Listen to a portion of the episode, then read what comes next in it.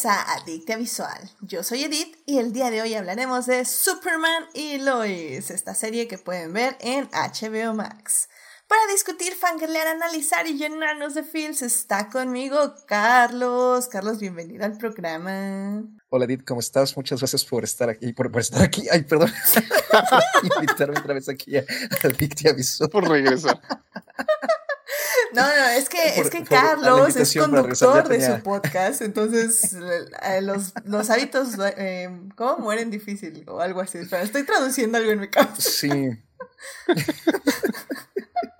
Efectivamente, efectivamente. Y este, ya tenía ratito que no me paraba por aquí, entonces creo que, y además yo ya estoy también como tú grabando así semanas, semanas de hace ya un buen rato, entonces el hábito, sí, es, es la costumbre. Entonces, gracias por invitarme otra vez, un gustazo estar aquí de regreso, como siempre. Muy bien, perfecto. Muchísimas gracias por venir, Carlos. Y también está aquí con nosotros por cuarta semana consecutiva, Joyce. Joyce, bienvenida al programa. Hola, hola, ¿cómo están? Espero que me escuchen bien, porque creo que me está fallando el señor internet. Pero aquí andamos, claro que sí. Yo hice una promesa eh, a principios de año de que ya iba a estar más este año, porque el año pasado casi ni estuve. Entonces, aquí andamos con todo. Let's go, muy bien, muchísimas gracias por estar aquí, Joyce. Y pues también aquí está con nosotros Uriel. Uriel, bienvenida al programa. Muchas gracias, Edith. Hola a todos. Pues, me da mucho gusto volver. Y la verdad me tengo que echar flores porque pues pareciera que tema que recomiendo, tema que se hace programa o al menos Edictia Bebé. Eso, no, sí, sí, sí, sí, sí, estás en los top recomendadores definitivamente. Sí te creo, mira, es que confío mucho en, tus críticas. De hecho, por eso Thor eh, no la fui a ver al cine porque dije, Uriel dijo que me esperara que la viera en Disney Plus. Yo le creo a Uriel, así que... Yo dije eso, caray. Al menos yo me acuerdo que se mencionó algo así en Crónicas. Pero, así que me esperaré a que salga en Disney Plus. Y bueno, querido público, pues ya estamos justamente de regreso, como nos pueden escuchar en los programas en vivo en Twitch a las 9.30 de la noche. Eh, espero que hayan disfrutado muchísimo los especiales de vampiros. La verdad es que fue muy divertido grabarlos y Nuestras invitadas fueron 10 de 10, sobre todo ahorita ya que en Comic Con ya se anunciaron más series de vampiros y esto no va a terminar, Vampiros Forever. Entonces... Oh, por Dios. ya sé. Entonces, bueno, pues muchísimas gracias a quienes nos estuvieron escuchando en vivo en YouTube. Yo estuve ahí dos programas y, y les agradezco mucho que estuvieran ahí comentando en el chat.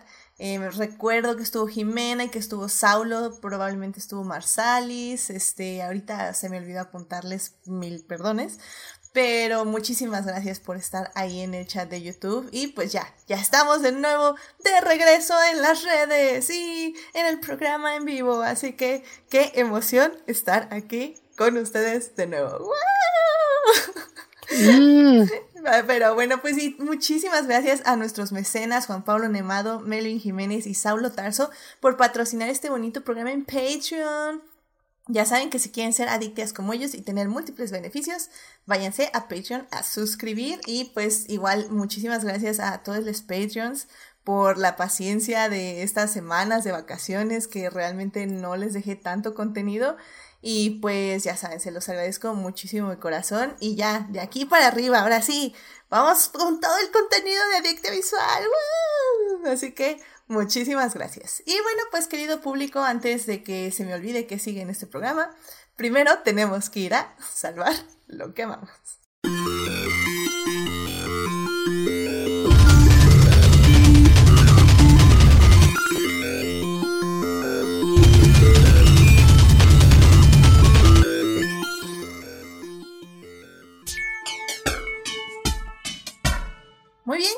Aquí para salvar lo que amamos. Em, Carlos, ¿a ti qué te gustaría compartir con el público esta semana? Pues eh, aprovechando que está súper reciente, recomendar dos películas eh, que me han encantado y que ya las vi dos veces, cada una, y que tienen un, factor común que es el, en una es coprotagónico y en la otra es el protagónico de Franz Rogowski, este actor alemán que está en este momento siendo como una especie de príncipe de la actuación del cine europeo cine de autor, ¿no? En general, y incluso lo llaman que es una especie de Joaquín Phoenix alemán porque se parece mucho físicamente. Este, y bueno, las dos películas que tiene ahorita en cartelera son Ondine y La Gran Libertad. Ondine llegó el primer fin de semana de julio aquí a carteleras mexicanas y La Gran Libertad se estrenó justamente este pasado viernes 22 de julio. Y pues, ambas películas creo que no solo son una muestra de su super talento, sino que además también cuentan sus historias eh, de formas muy particulares y creo que son una gran, un gran añadido al cine alemán y además dos estrenos muy bonitos eh, por sus temáticas que vale mucho la pena eh, pues echarles un ojo este año. Y pues brevemente es una es la nueva película de Christian Petzold también la, coprotagoniza Paula Beer y es una reinterpretación del mito de la ondina eh, ambientado con un toque de fantasía muy sutil, porque es una película con muy bajo presupuesto, y pues, romance, es un romance fantástico más bien. Y La Gran Libertad es eh, una exploración sobre la soledad, el amor y el concepto de libertad también a lo largo de varias décadas, con dos reos, uno que está en Alemania, en la Alemania nazi, y uno está metido ahí en la cárcel por haber matado a un hombre, y el otro que está matado ahí por ser homosexual y la amistad que se forma entre ambos mientras se van cruzando pues a lo largo de los años. Ya simplemente para, para terminar, o sea, creo que son dos películas que valen mucho la pena. A mí me han gustado muchísimo. Eh, se me han hecho muy bonitas las dos y tienen grandes actuaciones, grandes aspectos técnicos. La dirección es preciosa y pues si pueden echarles un ojito, eh, háganlo, por favor, porque creo que no se arrepentirán. ¿Nos puedes repetir el nombre de las dos películas, porfis? Son Undine y que se escribe U-N-D-I-N-E, y la otra es La Gran Libertad. Perfecto. ¿Y dónde las viste, perdón? Eh, bueno, Ondine la vi en el FICUNAM el año pasado y La Gran Libertad eh, la vi en la muestra de la Cineteca de noviembre también. ambas las vi en noviembre del año pasado, pero actualmente están en, en estreno nacional en cartelera en la Cineteca de Cines Alternativos. Y bueno, eh, La Gran Libertad está ahorita todavía en Cinépolis. Ya supongo que después de esta semana se quedará solamente en el circuito alternativo. Nice, perfecto, opción en cines. Muchísimas gracias, Carlos, por compartirnos estas dos películas.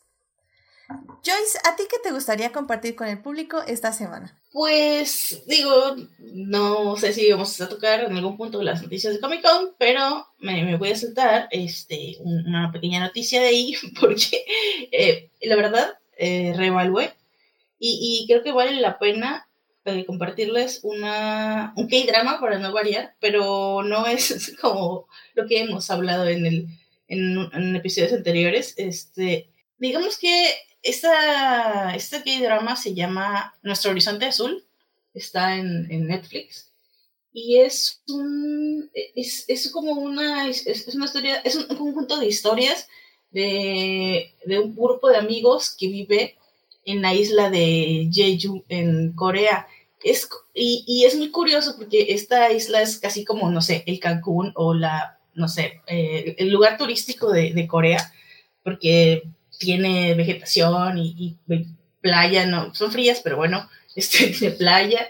Y, pero en realidad se centra eh, en, en un grupo de amigos como ya de una edad entre 40 eh, quiero decir 50, porque nunca lo establecen muy bien, que, que viven de ahí, del comercio local, unos son pescadores, otros trabajan en un mercado.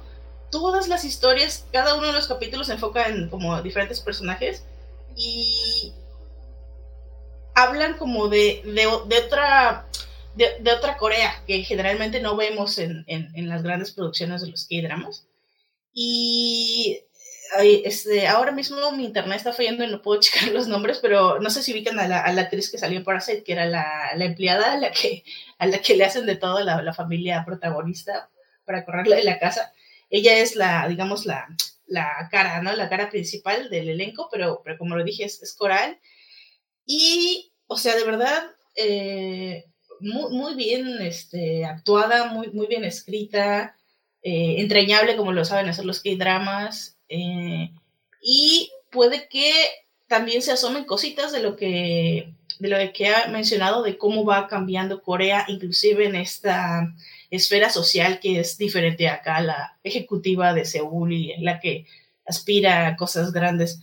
eh, todos los días. Entonces, sí, sí, vale muchísimo la pena si quieren como este retrato de, de esta otra Corea, eh, muy, muy recomendable, la verdad. Perfecto, muy bien, ¿nos podrías repetir el nombre de nuevo? Sí, Nuestro Horizonte Azul o, o, Blues está en Netflix. Ah, pero creo que Netflix es, se me había olvidado porque eh, no todavía no salen todos los capítulos, pero bueno, si no, siempre hay medios alternativos para checarlos. Este, pero sí, sí está, están saliendo creo semanalmente en Netflix. Y me parece, ya faltan poquitos, ya está casi toda la serie arriba. Sí, pero creo que van como un par de semanas, ¿no? Nada más. En general Netflix, o sea. Como un Ah, bueno, creo que casi se retrasaron como un mes, pero digo, ya, ya casi van a terminar. Entonces, ahí la pueden checar. Y están, o sea, yo creo que igual, como si están larguitos, mm, sí, sí con, con toda confianza, si pueden echarse uno que dura pasado de la hora y luego ya sí, les, llegan a la al día en que ya suban el final. Perfecto, me parece muy bien. Pues muchísimas gracias Joyce por eh, recomendarnos esto al público. Este, por cierto, tenemos ya, este, llegó un invitado más a este programa. Entonces, Antonio, ¿cómo estás? Este, bienvenido a Adictia Visual. Hola, muchas gracias a, a todos, todas, todos. Este, mil disculpas por la demora, fue una cuestión ajena a mi voluntad, pero ya estoy aquí. Esa voz es de marciano, ¿no? Creo, creo que vas a tener que checar tu micrófono, Toño, porque se oye muy extraño. Uriel, ¿qué te gustaría compartir con el público esta semana? Eh, bueno, fíjate, ahorita que lo estaba pensando, no estoy seguro si lo había recomendado, pero bueno, si es así, que sea doble. Este es un webcomic, se llama Batman Wayne Family Adventures y es un cómic, pues obviamente habla de Batman, pero se enfoca pues en la familia, en la batifamilia, pues, ¿no? En todos sus Robinses y sus batichicas y todos los niños que va recolectando de la calle. La verdad es un cómic muy bonito. Eh, está escrito por CRC Payne, es un freelance escritor de Seattle. Lo pueden checar en Webtoons. Y pues eh, se enfoca principalmente en la relación que tiene pues, Bruce Wayne, Batman, con su, con su familia, con todos sus niños adoptados. Estamos hablando de como cuatro Robins, este, otras tres Batichicas eh, y otros añadidos con otros nombres raros de vigilante. Y pues este e, es muy bonito, o sea, se enfoca en el lado padre, ¿no? De la Batifamilia cosas que pues rara vez se abordan en los cómics, ¿no? Porque pues en el cómic eh, tradicional pues Batman debe ser oscuro y estoico y dependiendo del autor pues es o vengativo o está chiflado o, es súper oscuro o está súper traumado o se peleó con uno de sus Robins, etcétera, ¿no? No, aquí se enfoca pues en que básicamente toda su familia este, adoptiva está viviendo en la mansión y pues son jóvenes, ¿no? Todos son adolescentes o adultos este, jóvenes. Y pues, pues está muy padre porque te muestran cómo se llevan, todos tienen personalidades diferentes, ¿no? Está el, el, que es muy alegre, está el, el, más serio, está el bromista, el rudo, la, la inteligente, ¿no? La, la, la hiperactiva o, la, la que es más penosilla. Y pues está muy padre la relación que, que, tienen todos, ¿no? Tienen, este, pues viven, eh, son como webcomic que es, este, pues son cómics muy cortitos.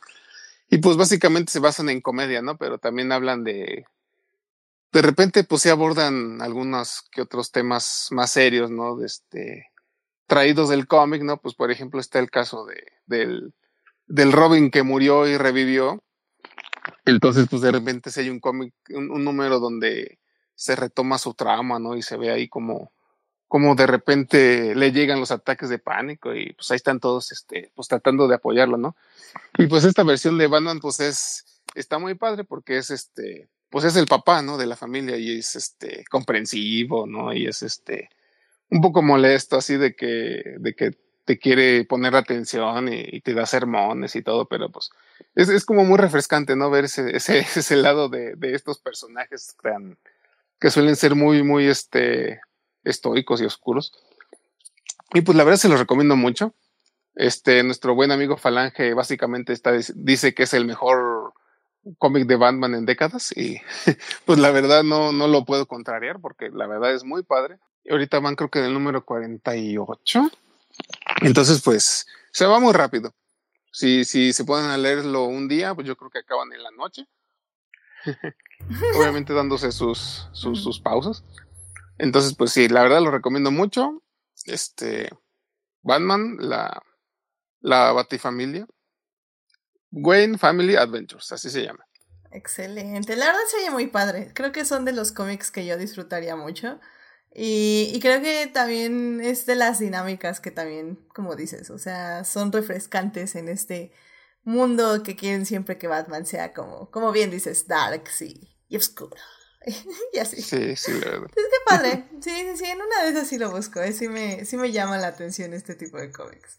Pero bueno, pues muchísimas gracias por compartir esto con el público, bien. Este, Toño, ¿a ti qué te gustaría compartir con el público esta semana?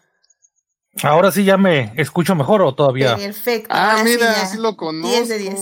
¿Qué onda? ¿Qué tal? Mil disculpas, les decía ahorita por la demora. Oigan, ya recomendaron Better Call Soul. No, en este día no, y tampoco. Este día no. es una maravilla, una serie que se mejora a sí misma a cada capítulo. Si ya lo han oído esto antes, es porque es verdad. Este, aprovechen que, pues, que está en el catálogo de Netflix. Si ustedes tienen Netflix, de lo poco bueno que tiene Netflix en este momento. Este, y sigue, pues yo creo que ya deben de saberlo, ¿no? Las desventuras de un abogado, que, que es un spin-off de una serie muy famosa que se llama Breaking Bad. Este, y pues, eh, esta es la última temporada, así que se está poniendo muy trepidante. Este, y cada vez que uno ve un capítulo dice, no, no sé cómo van a superar este capítulo tan bueno que acaban de hacer. Y ¡zas! el siguiente capítulo resultan superarlo. No sé cómo le hacen, véanlo, si no lo han visto, háganlo. Esa sería mi, mi recomendación. Sí, sí. Evidentemente Adictia Visual va a tener un programa de Better Call Saul. Le quedan cuatro episodios. Hoy se estrena el, el cuarto, entonces nada más faltaría el de... Sería hoy y otros tres más. Eh, sin spoilers, ya es como un epílogo, casi casi estos últimos cuatro episodios, lo cual me va a parecer muy muy interesante. Y pues más o menos justo en un mes estaremos hablando de la serie porque Sí, sí, sí, es una cosa que está muy buena. Así que vayan a ver Better Call que está en Netflix porque definitivamente va a haber un programa acerca de esa serie. Muchísimas gracias, Toño, por traernos Better Call Saul de nuevo a este programa para que ya vayan y prepárense para el final. Y bueno. Santo Dios. Sí, no, no, está, está cañón. Este, y bueno, pues ya para cerrar esta bonita sección, que por cierto, antes, este, una disculpa a los Patreons que me acabo de dar cuenta que es el último, la última semana del mes, entonces les tocaba salvando lo que amamos, pero se me olvidó por completo, pero se los reponemos la próxima semana. Entonces, no se preocupen, la próxima semana tenemos este salvando lo que amamos de Patreons. Pero bueno, eh, justamente estas vacaciones este, de Adicte Visual, eh, pues sí, tuve el privilegio de, de vivir muchas experiencias muy, muy interesantes y aprender cosas nuevas, ver lugares nuevos y, y, y pues, o sea, bueno, pues eso, o sea, creo que sobre todo es un privilegio y, y pues en cierta forma, no sé si decir como una bendición, pero eh, creo que es el sentimiento. Tal vez no es la palabra, pero es un poco el sentimiento. Y, y bueno, pues una de esas cosas que pude disfrutar muchísimo, este, a recomendación de nuestra querida Daphne, este, es que pude ver la obra eh, llamada Six, que es básicamente un musical eh, que está en varios, bueno, ahorita también creo que está en Estados Unidos. Eh, eh, y, la verdad es que me gustó muchísimo. Estuvo, fue, fue una de las cosas, ya saben, a mí no me encanta el teatro, no soy una persona que, que lo disfrute muchísimo, pero creo que los musicales sí tienen como un, un, lugar en mi corazón, este, pues básicamente porque siento que la energía que se vive con el público es muy, muy, muy interesante y muy increíble. Y aparte porque esta obra siento que todo el público ya, ya, la, ya la había visto varias veces o ya la conocían o ya conocían la música. Entonces la energía, eh, sobre todo había muchísimas mujeres. Entonces creo que la energía de toda la audiencia era muy exquisita, era, era mucha emoción, muchas risas, mucha tensión, muchas ganas de bailar, eh, supongo que de cantar, pero casi creo que en ese aspecto no se hacía tanto, pero sí había muchos aplausos, mucha energía y pues es que Six, para quien no conozca esta obra, es básicamente son las seis esposas de Enrique VIII eh, que básicamente nos van a contar su historia, que una este, se divorció de él, eh, la otra eh, la decapitaron, la siguiente se murió, la siguiente se divorció de, él, bueno, él se divorció de ella, este, la siguiente la decapitó también y pues la última sobrevive, ¿no? Y ya es básicamente la esposa que se queda hasta el final de sus días. Eh, la obra la cuentan de una forma muy original, haciendo muchísimas referencias, tanto musicales como hasta cinematográficas.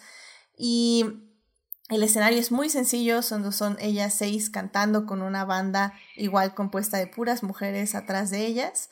Y pues son juegos de luces, juegos de baile, eh, bueno, más bien coreografías de baile.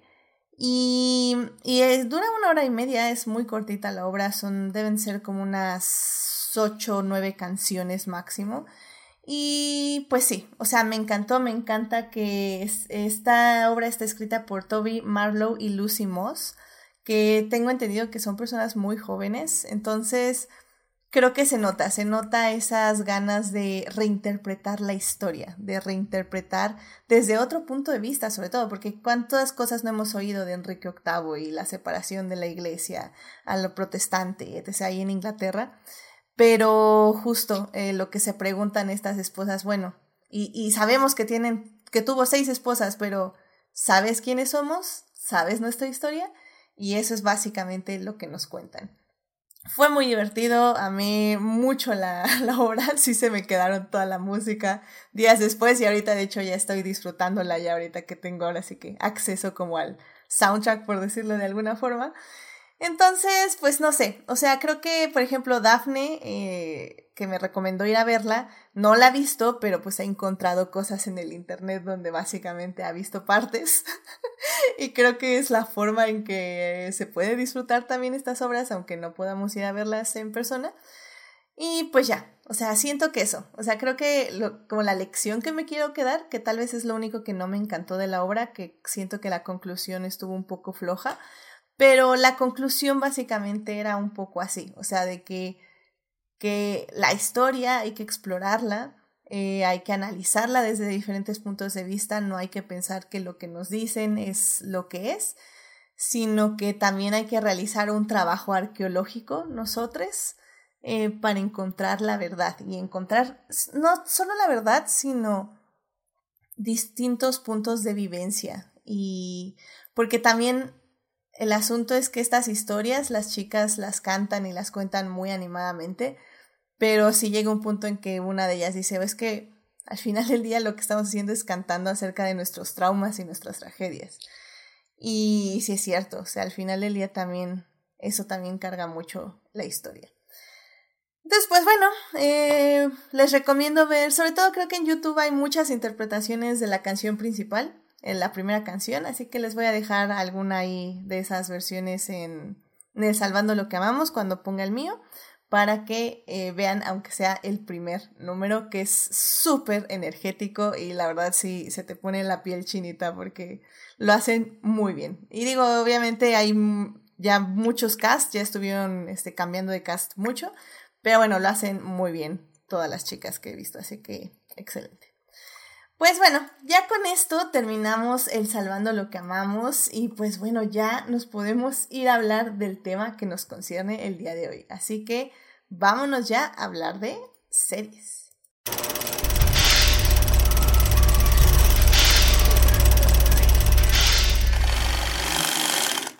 Muy bien, ya estamos aquí para hablar de series y el día de hoy vamos a hablar de Superman y Lois, que pueden ver en HBO Max. Esta serie consta ahorita ya de dos temporadas, este, de 30 episodios en total. Eh, probablemente es como 15 y 15 o 13 y 18, algo así. Pero eh, bueno, son dos temporadas. Eh, está desarrollada la serie por Todd Helbing y Greg Berlanti. Y pues obviamente está basada, como lo dice en su nombre, en las... iba a decir aventuras, pero es más como las vivencias de Superman y Lois, que básicamente pues ya tienen una familia, tienen dos hijos, y pues vamos a ver cómo llevan el día a día este superhéroe con su familia. Eh, pues para hablar de la serie, en la primera parte vamos a hablar eh, un poco eh, sin spoilers en general, o sea, que, les puede agradar mucho de la serie, por qué les puede agradar sin, sin que hayan visto nada de CW, o por ejemplo, puede no gustarles nada de CW y creo que es una serie que pueden disfrutar bastante. Em, en la segunda parte, pues vamos a discutir un poco ya más las dinámicas familiares, las dinámicas de personajes que se me hacen como muy, muy interesante. Y la tercera parte, pues vamos a ver hacia dónde va esto de los superhéroes en la televisión. Así que bueno, sin más, vámonos a la primera parte. It is not a donut hole, but a smaller donut with its own hole. And our donut is not a hole at all. Muy bien, ya estamos aquí para hablar de Superman and Lois. Esta serie se, este, la pueden ver en HBO Max, donde ya están los 30 capítulos, las dos temporadas que, este, que básicamente conforman esta serie. Eh, de hecho, la segunda temporada se terminó hace más o menos como unas, un par de semanas, como hace tres semanas se terminó. Así que pues bueno, está fresquecita, este, y pues la verdad se me hace como muy, muy, muy interesante serie. Y bueno, pues Carlos, me gustaría empezar por ti porque yo sé que te, te, tenemos muy categorizado justo del cine alemán, así con tu vino y toda la cosa, pero me llamó mucho la atención que, estuvieras viendo esta serie y que la estuvieras disfrutando. Dinos, ¿cómo, ¿cómo llegaste a Superman y Lois y por qué te quedaste viéndola? Y de hecho creo que la empecé antes que tú. Sí, de hecho. Pues, este, pues, es muy raro porque en efecto, o sea, eh, digo, sí, me gusta ver series y eso, pero eh, vamos, cosas, este, experiencias como Smallville, en el momento que, uh, hace muchos años, ¿no? Este, pues me dejaron mal sabor de boca en, ese, ese sentido como muy de soap opera gringa, ¿no? Que adoptan estas eh, series, pues, basadas en personajes de DC, que creo que, o sea, desde que las tomó CW, no, no he visto casi nada, pero lo poquito que he llegado a ver, este, eh, muy de forma aislada, siento que le funcionó el enlazarlas de esa manera dentro de su propio universo, este, pero seguía como sin agradarme en general. Bueno, más bien, no, no agradarme, sino en atraerme, ¿no? Pero este, llegué porque me topé el póster y este, ahí en, la plataforma de HBO y me llamó la atención porque había oído por ahí que, eh, aunque había sido como una, un casting un poquito extraño, el de Tyler Hoechlin como, como Clark, que era bastante bueno. Y me llamó la atención, dije, ya tenía rato que no, ya tiene rato que no vengo, yo no veo algo así más ligerón en general, sobre todo en series. Entonces dije, pues eh, vamos a dar la oportunidad. Y vi un par de clips en YouTube y me llamaron la atención también. Y, este, y así la empecé y, la verdad es que me gustó, me gustó mucho, porque aunque creo que sí cuenta con todos los aciertos y al mismo tiempo pues los no aciertos ¿no? De, este tipo de series. Eh, en primera creo que tiene un poquito más de cuidado en muchas cosas y me gusta mucho cómo el desarrollo dramático de los personajes tiene mucha como mucha alma. Me gustó mucho eso. El elenco está bastante bien, los personajes me gustaron. Y pues me seguí, me seguí hasta que, la terminé. Y, por suerte la, la acabo de terminar el, fin de semana pasado, hace dos semanas, o no me acuerdo, pero sí, dos semanas. Ya, ya la acabé prácticamente a tiempo. Este, pero sí, la verdad es que la disfruté bastante. Y creo que además eh, Tyler es un excelente Clark Kent. Eh, también es un buen Superman, pero creo que en particular es un excelente Clark Kent. Sí, estoy de acuerdo. O sea, creo que eh, yo, por ejemplo, yo conocí a Tyler por eh, Teen Wolf. Entonces, me acuerdo que sí estaba viendo cosas de CW cuando lo anunciaron como nuevo Superman. Y las pequeñas apariciones que tuvo, eh, no me acuerdo cuál fue la primera serie, no sé si me pueden ayudar ahí, Joyce o Uriel, este... ¿En qué Supergirl. ¿Supergirl apareció por primera vez? Ah, ok. Entonces, recuerdo que me encantó. O sea, evidentemente tiene un ángel, tiene, no sé, me encanta cómo, cómo sonríe, como, como los ojos, los, los ojitos expresan bondad. No sé cómo decirlo, pero Tyler me encantó, me encantó como Superman. Evidentemente quería ver más de él. Pero extrañamente cuando se anuncia la serie y todo, no me dio ganas, pero yo creo que ahí fue más porque ya tenía un desencanto general con CW. Me acuerdo que ya Supergirl ya estaba así como yéndose igual al traste. Ya yo ya había dejado de ver Arrow y Flash y pues ya nada más estaba viendo eh, Legends of Tomorrow, que siempre fue mi serie favorita. Em, pero, pero sí, creo que fue de las razones por las que yo no quería ver Superman y Lois, porque yo sentía que iba a ser otra serie de CW con otra vez capítulos este, individuales de el villano del día y con este tipo de, ah, ¿cómo sería? De desarrollos que para mí no me gustan porque tienden a embotellar mucho a sus personajes en simplemente en cometer el mismo error una y una y otra vez y otra vez y otra vez y así por siete temporadas. Entonces eso ya me estaba cansando mucho. Pero bueno, eh, Joyce, yo sé que tú has aguantado más a CW, o al menos lo aguantaste un poquito más que yo. No, no, no, no, no, no, aclaremos esto. Yo tenía un, un, hechizo vudú o algo así con Supergear y era ya lo, único que consumía de CW. incluso sacaron series que yo diría, así como la de Kung Fu, esa la quería ver, pero dije, no, no más, ya no ya como es, este, decreté al universo que no iba a haber una, una, ninguna más, ninguna serie más de CW. Pero sí, este, eh, bueno, sí, mi, experiencia fue pues bastante parecida a la tuya porque, eh, o sea, literal, no le estoy, sin tirarle hate a ninguna otra interpretación de, de Superman, en los, inclusive, así como la de Brandon Root algo así, yo, yo sí que tenía muchas ganas de ver este lado como bonachón y no sé, es algo que se discute mundo, es algo que se discute mucho en el, en el mundo de Superman, que es como lo difícil que a veces, bueno, sentimos los fans que se, resulta para los escritores, para los estudios, para quien sea los cómics, escribir un buen Superman porque parece que, que, es, que sea bueno, así que sea de un buen corazón, no es interesante. Entonces, pues obviamente, eh, no sé, me, sí, yo creo que ese sí es un hándicap que tiene el personaje, no, no, no, no en sí el personaje, sino las personas que, que, lo, que lo escriben o, que lo desarrollan. Y a mí me encantó, por ejemplo, hay un momento en, no, no, no recuerdo si es de, sí, es de los primeros capítulos, es de hecho el momento en que Supergear salva por primera vez a Lina Luthor y mientras Supergirl se va a salvar a Lina, eh, Superman está salvando acá a unos pobres, este, ahí habitantes de, de National City. Y hay un momento donde los salva y los voltea a ver y como que les guiña el ojo y ahí como que me enamoré. Porque dije, sí, yo quiero ver a este Superman. Y también, la verdad, la verdad, a, Lois también me encanta. O sea, yo no sé cuál me gusta más, este, eh, no sé, solamente por el cierto parecido que tienen facciones con el de, no sé, eh, perdón, Margot, Margot Kittle, eh, tiene, tiene parecidos con, se llama, eh, Trixie, ¿qué? ¿Cómo se llama? Ah, ah, se me fue su nombre, perdón, la actriz de, que hace a, Lois en esta, en esta serie.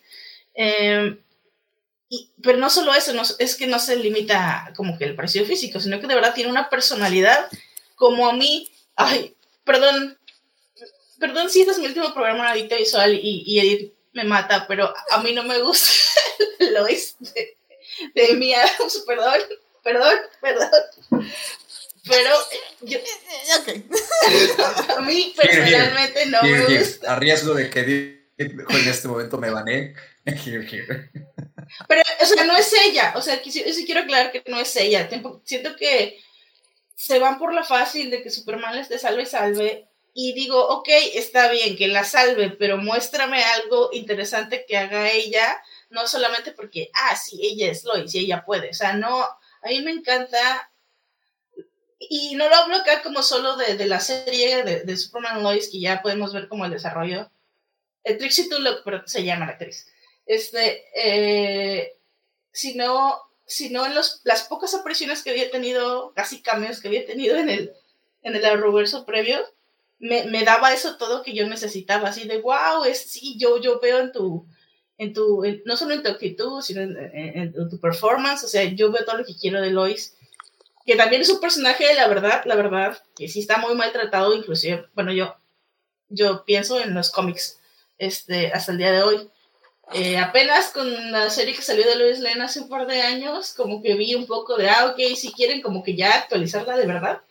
Eh, y, y bueno, eh, básicamente me enamoré de ellos. No, eh, y de la serie, pues sí le entré tarde, porque igual lo mismo. No quería más CW, pero justamente ahí empezaron cosas que podemos hablar más adelante de, de qué tanto sí está CW, el Arrowverso metido aquí o, o qué pasa.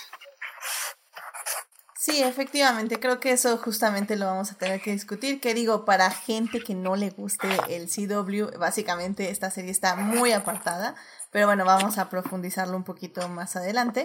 Eh, en el chat nos está diciendo que justamente, eh, Falange nos está diciendo em, que ya aceptemos que el género de superhéroes es un género y que es el género dominante del siglo XXI. Eh, sí lo puedo aceptar. Creo que ya sí es un género por sí solo con tintes de otros géneros, por decirlo de alguna forma. Eh, pero bueno. y dice también Sofía que ella veía Supergirl y que no estuvo tan mal y que ya después se siguió con Superman y Lois, que igual le gustó y que extrañamente el drama extra no le afectaba tanto como en Flash. Dice, el problema de Lois de Amy Adams es que no se enfocan en ella y se enfocan más en Superman. Que lo que creo que también que me gusta mucho de esta serie es el perfecto balance entre Lois y Superman. O sea, realmente se siente que son, como le dicen en inglés, partners, que son como compañeros, pero que realmente son personas individuales con pinches, que, que son personas individuales que cuando se juntan sí hacen un equipo aún más fuerte. Y bueno, y justamente Falange está diciendo, bueno, pero ¿qué pasa si te gusta CW? Entonces tengo que encontrar aquí a alguien que le guste CW, este Uriel, no sé si a ti te gusta CW. y cómo... Ya vale. No, pues nada, así no se puede. no, vas a batallar inclusive en el mundo por encontrar a alguien, ¿eh? O sea, te digo.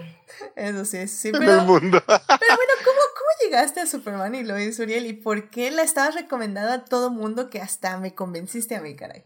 Fíjate que yo soy como, como ustedes, o sea, eh, recuerdo cuando vimos a Tyler como Superman la primera vez, o sea, literal, teníamos décadas de no ver un Superman decente en pantalla, o sea, porque pues ya saben, el, vómito de Snyder es horrible y este, lo último que habíamos tenido antes de esa versión de Cavill era precisamente Brandon Routh, que en ese entonces todavía no se redimía.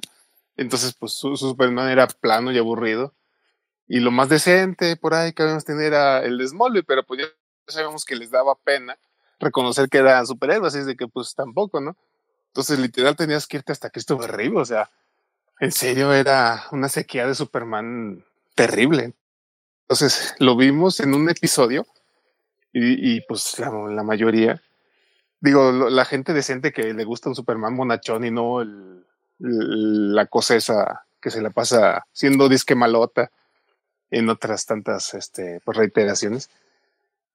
Eh, pues estábamos ávidos, ¿no? De un Superman de verdad, este, y pues la verdad, o sea, lo que dijo ahorita Joyce, voltea y te guiña el ojo, dices, no, este es Superman, o sea, el que, el que te dice, ¿no? Este, que, su, su, mamá le hizo el traje y esas cosas tan simples que el Superman de verdad hace.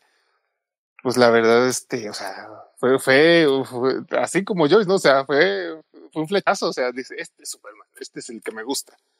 Y cuando, pues cada vez que aparecía en la serie de Supergirl y en este, en los, este, crossovers de CW, que básicamente era ya lo único que veía yo del CW, de la Roverso, pues este, pues sí, eh, yo estaba infaltable, ¿no? O sea, de, de, de, verlo, porque pues era, era precisamente la versión que me gusta de Superman. Y ahora que, que, que cuando se anunció su serie, pues dije, no, pues la tengo que checar. Y creo que el, el, último granito que me convenció fue cuando Toño la odió. Entonces ya dije, no, esto, esto es tesoro puro, tengo que verla. Entonces, este, pues la, la, la vi, pues sí, o sea, me dio justo lo que quería y yo creo que más, porque, o sea, lo, lo mencionó Edith al principio, ¿no? O sea, las interacciones que tiene como familia y con Lois sobre todo, o sea, esta versión de Lois pues también es la que más nos gusta, ¿no? Este, no, no es la, porque, o sea, Lois Lane como personaje pues es la, la damisela en peligro por excelencia, ¿no? O sea, casi casi con ella nació este rol en, en, la, en el entretenimiento moderno. Y pues aquí no, ¿no? Y, y, es, un, es no solo que este, tiene pues su, su peso y su, su, desarrollo como personaje es muy sólido y, y, ella misma es este, pues una persona muy, muy este, autosuficiente, pero me gusta mucho un aspecto en su relación de que Lois se enamora de Clark, no de Superman. Entonces, pues es muy padre eso también, ¿no? Porque es muy trillado de que, ay, sí, Lois está enamoradísima de Superman y pues no se enamora de Clark hasta que le revela su identidad, ¿no? Y acá, ¿no? Okay. Es la versión, pues, más moderna de, de esta relación, ¿no? De que, de que Lois, este, pues sí, puede que sí le lata a Superman y todo, pero pues de quien se termina enamorando es de Clark Kent. Entonces, son, son detalles de esta versión de Superman que pues a mí me gustan mucho. Y pues es lo que nos está dando, ¿no? Entonces, pues la verdad es este, e, es este, es, es justo lo, lo, lo, que me gusta, ¿no? Es lo que me están dando. Entonces, pues tenía ese presentimiento de que pues eso, eso era, era justo lo que nos iban a dar y pues, pues eh, más que satisfecho, ¿no? Este servicio de 10. Excelente. Y bien, Casi nunca recomiendo que hagan esto, pero si después de escuchar el podcast aún no les convencemos, al menos véanse el episodio 11 de la primera temporada. Eh, porque es, es literalmente, yo lo comparé con, con los primeros cinco minutos de Up, donde vemos toda la vida de, de pues los dos del personaje principal, no me acuerdo cómo se llama, y con su esposa. Y el, ah, ajá, el episodio sí. 11 es básicamente cómo Lois y Clark se conocen. Bueno, una como Superman llega a ser Superman y luego cómo Lois y Clark se conocen y cómo de dónde parte su relación, que como bien dice Uriel, es la relación de Clark y Lois. Y luego llega Superman, pero es como un, un, como un inciso aparte, por decirlo de alguna forma. Entonces, es, es el episodio más bello. O sea, en serio que cuando yo lo vi estaba llorando de lo hermoso que era el episodio, lo romántico que era y, y lo moderno también, porque como dice Uriel, o sea, la verdad es que este Superman sí es hashtag feminism. O sea, sí hay muchos momentos que se ve que los diálogos están muy bien cuidados para eso, de notar que este Superman no solo le da su lugar a Lois, sino también respeta sus decisiones, está ahí para ella, para escucharla, para apoyarla.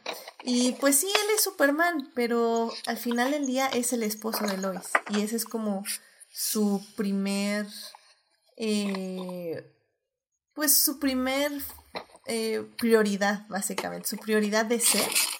Y luego es Superman. Sí, que bueno, que ya ser Superman eh, lleva varias responsabilidades extras, etc, etc, pero cuando puede, él es primero el esposo de Lois. Y, y la verdad creo que es muy, muy hermoso. Y, y creo que hay que explorar, en la segunda parte exploramos justo eso de cómo la bondad y a veces muchas personas creen que puede ser muy aburrida de ver, o sea, un personaje que es completamente bueno, pero creo que en esta serie lo logran muy, muy bien. O sea, de notar que puede ser muy bueno, pero eso no quiere decir que no tengas problemas, básicamente, y que esos problemas no sean importantes. Pero bueno, antes de irnos a la, a la segunda parte, eh, ya como dijo Uriel, aquí hay un hater. Entonces me gustaría saber, Toño, cómo, primero, cómo te, ¿por qué te gustó? Y si quieres, luego ya profundizamos el odio, pero, pero ¿por qué empezaste a ver Superman y Lois? Oye, este, una aclaración nomás, no le hagas este, como dice este por ahí, los rumores este, que me anteceden son un poquito exagerados. Este, realmente, mira, cómo llegué yo a la serie fue precisamente por los haters. O sea, la gente odiaba, porque ya lo decía ahorita Bote, ¿no? Veníamos de este Superman de Snyderesco, con la quijada apretada, eh, los ojos encendidos, así de, de, de, de, con ganas de derretir a alguien, ¿no? Este, y pues todo el mundo quería ese Superman, y luego además este tipo hiper, hipertrofiado en cuanto a la musculatura, ¿no? Y, y, llega este tipo bonachón, buena onda, con, con, su primer este diálogo así bonito, que también ya mencionó Bote, ¿no? Ay, qué bonito disfraz, le dice un niño. Ay, muchas gracias, mi mamá me lo hizo. No, hombre, me enamoré. O sea, me enamoré. Yo morí, morí en ese diálogo, sinceramente. Sí, era la presentación del personaje, porque estamos hablando de que era el piloto. Entonces, es, es, es muy buena serie, ¿no? Entonces, pero sí tuve algunos problemas. Siento que la serie al principio, sobre todo en los primeros capítulos, tuvo algunos inicios un poquito atropellados que poco a poco fue solventando conforme se acercaba el final de la primera temporada. Pero en términos así de, de, si pongo en una balanza las cosas positivas y las cosas negativas, creo yo que tiene que ver, que tiene más cosas positivas que negativas. O sea, las negativas es cosa de pulirlas nada más. Y, y las positivas están ahí y, y, ese es el rumbo que deben de tomar y es el que han ido siguiendo. Entonces, en ese sentido, pues, pues creo que han dado los pasos en la dirección correcta empezando por el hecho de que, pues, de, de, quién representaba el villano, este, sale de lo tradicional, vaya, de lo que es Superman, y empieza a tomar riesgos que incluso a veces, hasta para el mismo cómic, a, veces le, le, le, cuesta un poquito de trabajo, ¿no?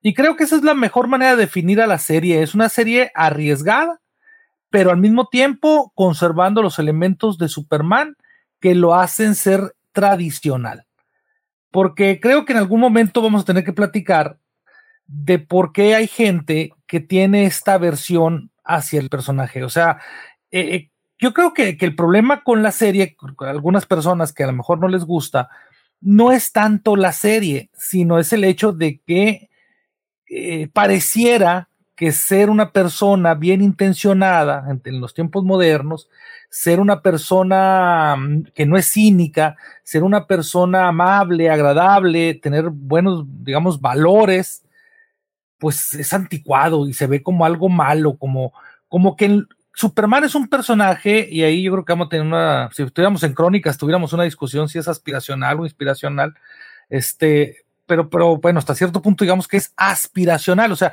yo tengo un modelo de un personaje al que quiero aspirar a ser, me gustaría ser. Pero en estos tiempos cínicos, como yo no puedo ser como él, entonces es imposible que alguien sea así, entonces mejor lo bajo a mi nivel y lo hago entonces un personaje este, no, pues es que si me hicieron daño, pues entonces yo, yo mato, yo golpeo, yo me vengo, porque es lo que yo haría presuntamente en una situación similar. Y esa disonancia cognitiva es lo que tal vez a muchas personas les genera problemas eh, un personaje como Superman. Yo solo puedo decir algo antes de que vayamos a la otra sección de...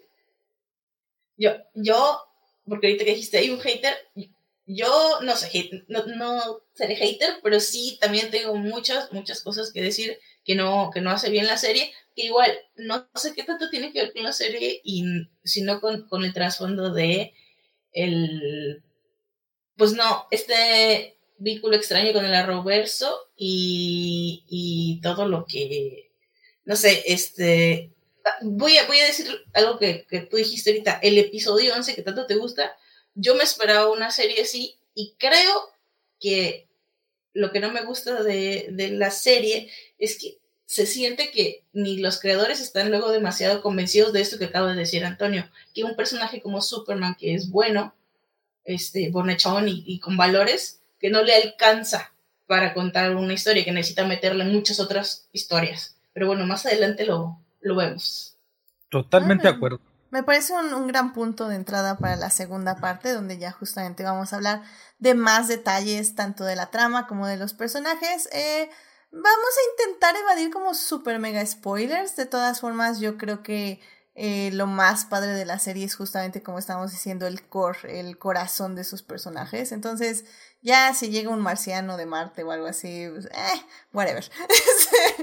pero, pero yo creo que este es un gran punto de partida para entrar a la segunda parte. Así que, pues, este, pues ya, vámonos para allá. Blow that piece of junk out of the sky! Muy bien, ya estamos aquí en la segunda parte de este programa y estamos hablando de Superman and Lois, esta serie que pueden ver en HBO Max. Son dos temporadas, 30 capítulos en total y pues la verdad es que se va bastante rápido. La serie terminó hace un par de semanas, entonces está fresquecita por decirlo de alguna forma.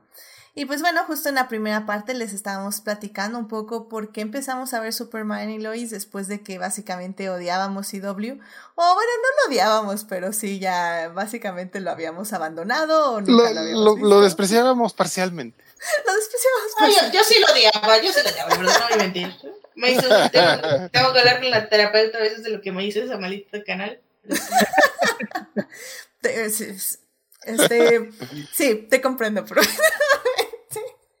pero bueno, pues, y bueno, y justamente cómo nos convenció Superman y Lois de que la viéramos después de que despreciábamos a CW.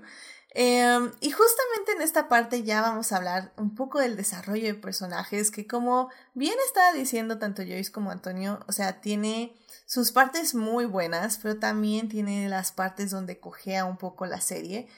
Creo que para mí es que, por ejemplo, sí siento que en, en algún punto ya son muchos episodios.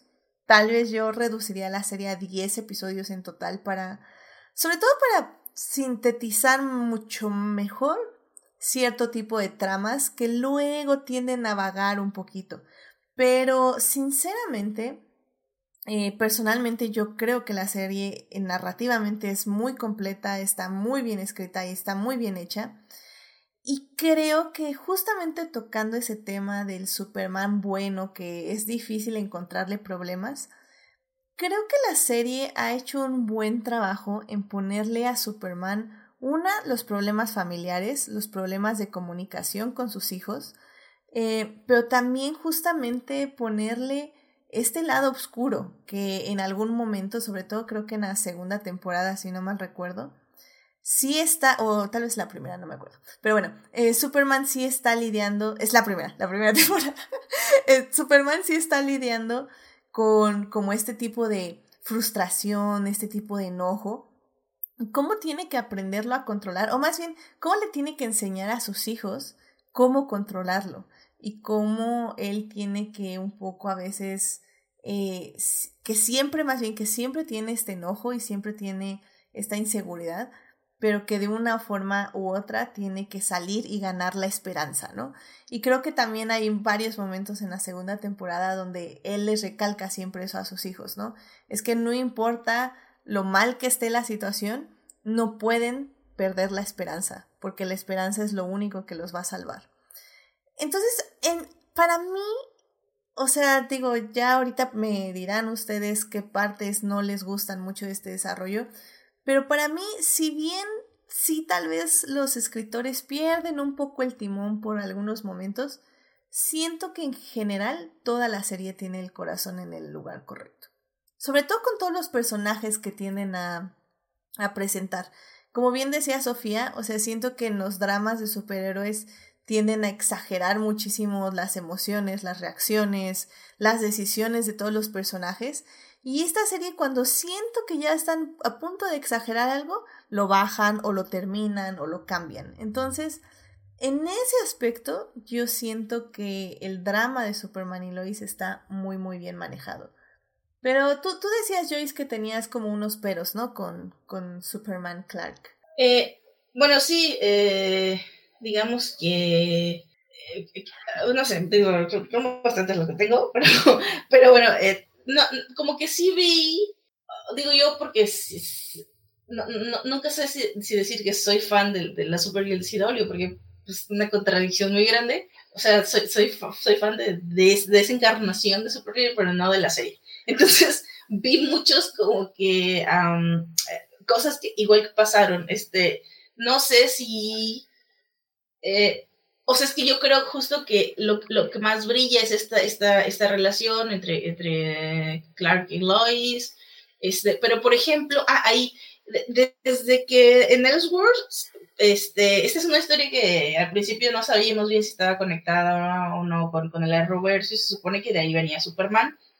Y, y en los últimos segundos de, de, la conclusión de, del crossover de Elseworlds, este, él, él, él tenía un, un, bebé, ¿no? Que acababa de nacer y estaban como que feliz con el bebé.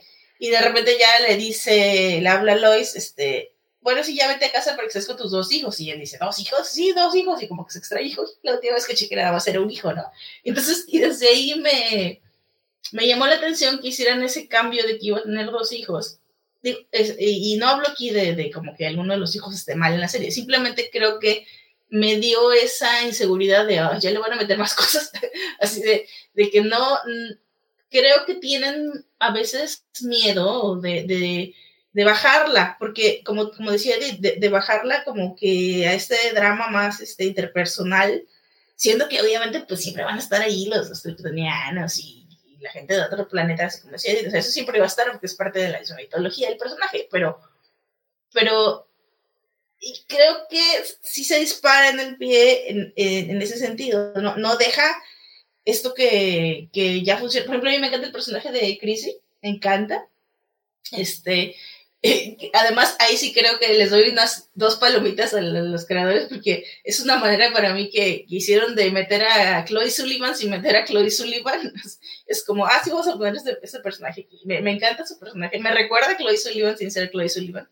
Este, y, y digo, eso, eso es un acierto, ¿no? No digo que no, no hablen de más personajes, pero digo, yo sí he visto que tiene mucho hate de la, de la familia acá de, de Lana y porque a veces sí, sí queda como relleno, o sea, es como, ok, está bien que me metan a su familia, pero a veces es como, no, ahorita no quiero saber cómo le va al tipo, si engañó a Lana o no, o sea, ahorita quiero ir con la familia de, de Clark. Como si, sí siento que, que es demasiado tiempo que le quitan de pantalla, de hecho, de, verdad estaba pensando en eso en la primera temporada de, oye, creo que, creo que estos capítulos ni salieron, así de casi, casi no, no salieron Lois y Clark, o sea, al final sí, además así como que se abracen y ya, pero le quitan tiempo a, la, a, lo que brilla, a lo que brilla en, en, en, esta historia, ¿no? Y, y, eso es la verdad de lo, de lo que más me, me molesta de la serie, ¿no? Que, que sé que ellos no confían en, en este Superman y en sus historias. Bueno, porque es que estoy como procesando. Este, porque bueno, también, bueno, juntemos un poco también la opinión de Toño sobre este aspecto. Este, tú, Toño, ¿qué, ¿qué, podrías también añadir a lo que está justamente diciendo Joyce? ¿Como que compartes ese punto de vista o tienes como otro punto de vista sobre lo que no te gusta del desarrollo de los personajes? sí, no, o sea, es que la serie es parte de lo que decía Joyce al inicio y creo que de alguna manera todos lo han tocado, todos, este, que es una serie de CW. Entonces tienen que meter mucho drama que a veces se siente fuera de lugar. Mira, te pongo el ejemplo específico. Los hijos de Lois y, y, Clark, este, son un punto muy fuerte y son un punto muy alto. Es un paso muy grande en la, en la figura del personaje. Tardaron muchos años en, en dar ese paso este, pero, pero la manera en la que representan a, este grupo de, de, jóvenes, este grupo de adolescentes, se me hace demasiado teatral, o sea, se me hace muy irreal, me rompe mucho.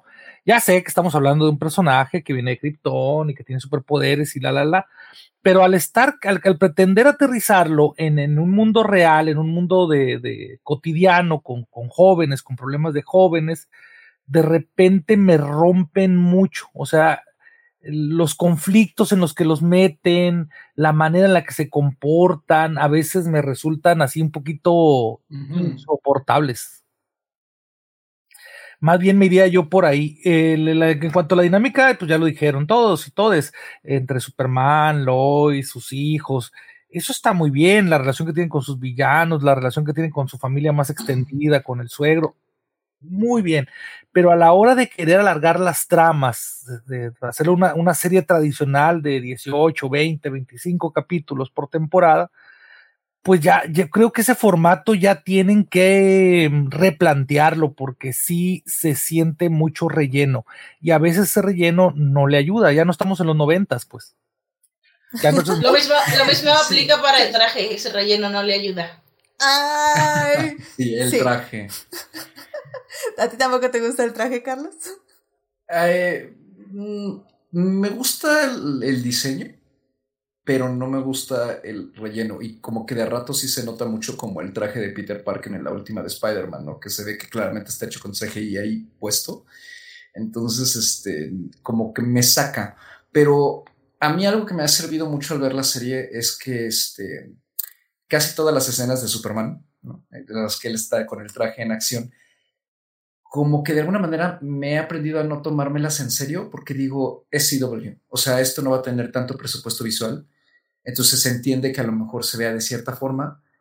Y como que incluso la forma en que vuela y eso, como que digo, eh, o sea, esto si fuera Disney, por ejemplo, no se los perdono porque pues Disney se supone que tiene mucho presupuesto, ¿no? Entonces, este, como que en ese sentido, todo el apartado técnico y de toda la sección de acción, como que siento que he sido más permisivo con la serie. Pero estoy bastante de acuerdo con lo que dice Antonio, porque respecto a este alargamiento de las tramas, o sea, a mí, a mí algo que me sorprende es que la serie sí, es, sí se siente larga, pero al mismo tiempo siento que está más corta de lo tradicional. Son 15 capítulos por temporada, cuando estas series generalmente tenían, en, efecto, como 25. ¿no? Entonces, esa reducción a mí, a mí, me gustó y sin embargo creo que de repente, eh, creo que la duración está bien. O sea, lo que pasa es que está mal aprovechada o mal eh, distribuida la, la, carga dramática y, las tramas, porque siento que hay personajes que entiendo que a lo mejor están ahí o que tienen un, desarrollo más marcado, quizá por una inclusividad eh, o quizá por darle, eh, pues vamos, que valga la pena para el, el, elenco que interpreta a estos personajes pues la inversión de su tiempo y talento en el programa, pero siento que de repente se desvía demasiado.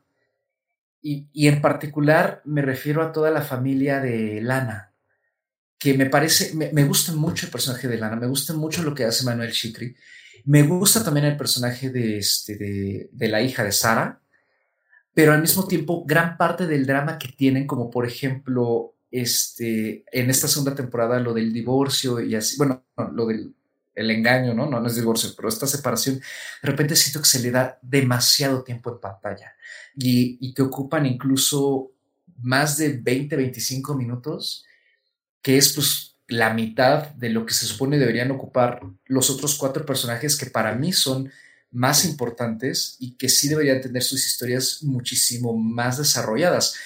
Y de repente siento que hay capítulos en que es claramente más eh, Superman y Lois, claro, pero en esta segunda temporada, no sé si les pareció a ustedes en general, yo sentí que Jonathan, particularmente Jonathan, estaba muy hecho al lado. Y también Jordan, de repente siento que se deja muy en la periferia últimamente. Y entiendo que son personajes quizá un poquito complicados justo por todo este, esto, esto que plantea Antonio, que me parece interesante y que para mí siempre ha sido un problema con Superman, y que, eh, es lo que a mí me ha causado más que aversión, eh, me causa pereza verlo, ¿no? Que justamente se trata de un ente superpoderoso que pues aterrizarlo en, un, en la realidad tan eh, banal y trivial que vivimos los seres humanos, pues puede resultar un poco inverosímil, ¿no? En muchos casos. Entonces, este, y que, y que es un personaje que además para realmente ponerse en riesgo, pues necesita de una amenaza que sea sumamente autodestructiva, ¿no? Porque, pues vamos, este, un asalto de bancos en Sinaloa, como lo vimos en una de las temporadas, pues no le vas, no es realmente ninguna amenaza para Superman, ¿no? O sea, lo será para alguien como eh, la linterna, la linterna, la, este, la, la, flecha verde, pero pues para él no. Entonces, eh, creo que ese, ese, ese aspecto, pues obviamente se traslada hacia Jordan como personaje, y pues dificulta un poquito aterrizarlo a ratos, ¿no? El drama, el drama juvenil a mí no, no, me, no me sobró tanto porque dije, bueno, pues finalmente lo mismo, ¿no? El mismo pretexto permisivo, es CW.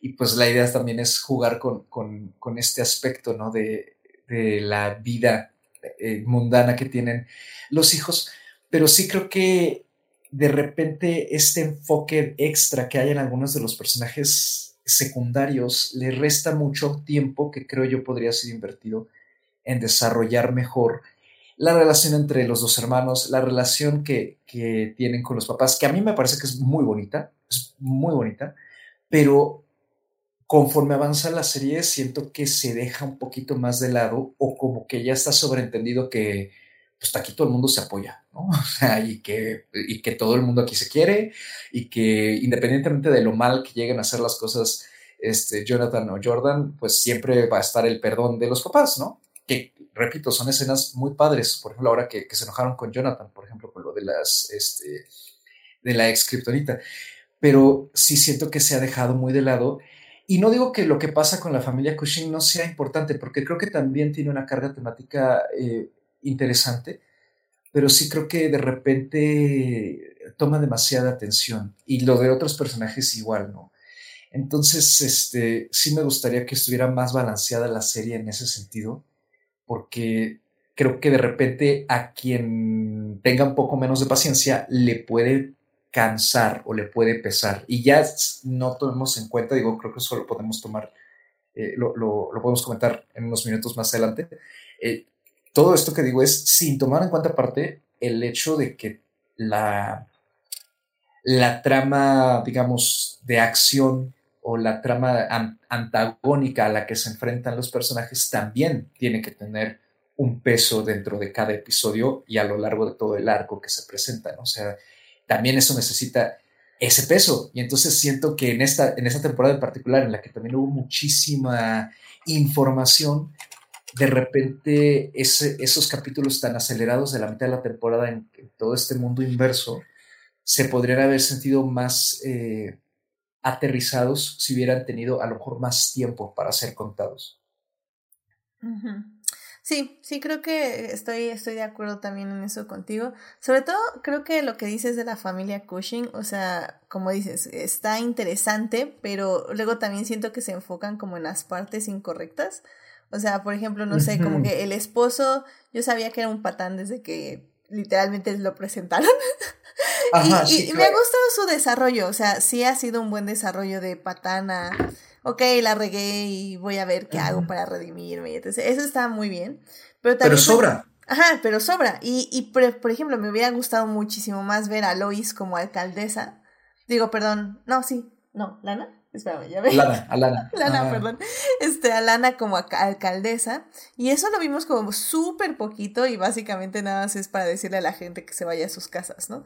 Entonces, ah, y por ejemplo, me parece mucho más interesante todo lo que pasa con Nat y John, que son estas personas que vienen como de otra línea temporal y que pues básicamente están como una adaptándose a este mundo y al mismo tiempo ella está como tratando de encontrar su voz, encontrar quién es en este nuevo mundo, eh, eh, la relación con su papá, cómo se adaptan a este nuevo mundo. Y creo que ahí hay algo muy bonito que se puede explorar mucho, pero no se explora tanto porque son como los Superman's backup. O sea, cuando Superman le pasa algo, tiene que llegar John Irons a salvar el, el, día, ¿no? Entonces, creo que en ese aspecto sí las, como bien dices, o sea, las tramas no las están balanceando tan bien como de deberían. Y sí estoy de acuerdo, si no eres una persona con mucha paciencia o no te está gustando mucho la serie, sí te van a perder ahí. Pero 100% creo que tiene muchísimo mejor balance que cualquier otra serie de superhéroes. Porque realmente aquí, como digo, hasta los adolescentes no hartan tan rápido. O sea, toman decisiones tontas porque adolescentes, pero no las toman por mucho tiempo o las consecuencias son demasiado dramáticas. Y eso ayuda a que sigas en el ritmo de la serie y que sigas como comprometido con lo que está pasando, ¿no? Entonces, eh, sí veo todos los puntos que dijeron que están malos de la serie y sí creo que hay que darles cierto margen de rango, eh, un rango para que actúen y para que se desarrollen. Pero aún así creo que para hacer una serie de superhéroes de este calibre eh, funcionan muy muy bien. Y sí, o sea, como dice Carlos, o sea, los efectos eh, sí, o sea, hay que darles también su espacio, pero bueno, si son fans de Doctor Who, ya, o sea, bitch, please. Sí, mira, hasta eso, ¿sabes qué? O sea, que yo lo que he notado con los efectos, digo, yo no he visto gran cosa, decirlo, yo, mi experiencia con el Arrowverse en general ha sido cuando he ido al gimnasio, este, que ponían la, pasaban algún capítulo mientras estaba yo en la caminadora, me echaba 40 minutos, ¿no? Así, yo sin contexto, o sea, quién sabe qué temporada es, quién sabe qué capítulo es, pero así de, de Flash, de Supergirl sí no he visto nada, pero, pero me tocó sobre todo de The Arrowverse, de Legends of Tomorrow y de, de The Flash, ¿no? Entonces es como, ¿no? Este, o sea, lo poquito que yo llegué a ver, este, sí me parece que esta tiene un nivel eh, de VFX y técnico bastante superior. O sea, me parece que es lo más cuidado que he visto dentro de Silvio y entonces como que por eso soy permisivo en ese sentido, digo, eh, ¿no? Y también creo que este desfase de, desbalance de, tramas también es muy típico de, la cadena, pero sí, me, sí frustra un poquito a ratos, pues porque la verdad es que ver a los chicos, ¿no? a, Jonathan, a Jordan, al, Clark y a, a Luis, y también a, John Henry, por ejemplo, me interesa más que ver el drama, pues, tan personal de la familia Cushing, por ejemplo, ¿no? Que, pero me gusta, por ejemplo, que el elenco es, este, la, eh, pues creo que es una, es una mezcla entre elenco mexicano-americano y al mismo tiempo también es este nativo americano, entonces eso me gusta mucho, pero sí creo que no me aportan más allá del relleno pues dramático de la serie que pues ah, qué padre, ¿no? Y, y, por ejemplo, el momento en esta segunda temporada, ¿no? Que, bueno, sé que no hay que decir los spoilers, pero este momento de, de choque que debió haber sido un poquito más fuerte sobre Sara con Jordan, ¿no? Y de que Lana sí sabe ahora, ¿no? Este, sobre los poderes de Jordan. Siento que fue un momento que se perdió mucho en, dentro de todo el drama de pues, la separación de ellos y la, la, la, como que le faltó fuerza, por ejemplo, ¿no? Entonces, no sé, o sea, sí, sí creo que en esta temporada la segunda está muy desbalanceado eso, la primera no porque es menos ambiciosa, eh, y aquí además como la trama de amenaza también es muy elaborada, eh, creo que sí se siente entonces que este, en particular la trama de los Cushings quita mucho tiempo, mucho espacio. Sí, sí, sí, estoy, estoy de acuerdo, definitivamente creo que... Me, me, me toca diferir. Adelante, adelante. Sí, iba, iba, a decir algo, pero como que se me fue la idea. Así que adelante. Te lo robé. Este, fíjese que, los escucho y, la verdad, o sea, e, es como cuando este, me quieren convencer de, de, no sé, de que no me gusta el chocolate porque es dulce y delicioso y cremoso. O sea, todo lo que dicen es lo bueno de la serie. O sea, para mí me, me gusta que haya variedad de personajes me gusta que no todo el tiempo se enfoquen en Superman. Me gusta que, que los personajes de apoyo sean interesantes y que tengan historias que contar. O sea, el drama de los de, de la familia de Lana, o sea, a mí me interesa muchísimo. O sea, los, los personajes todos a mí me gustan mucho. Tanto la familia de Lana, tanto Iron, eh, John Henry como su hija, aparte de la familia de Superman, me interesan mucho. O sea, yo los adoro a todos. Entonces, todo lo que me tengan que contar lo recibo con los brazos abiertos. O sea, si un episodio entero es con el drama Cushing, perfecto. Si un episodio entero es con John Henry y la pobre niña que no, no puede encajar, perfecto.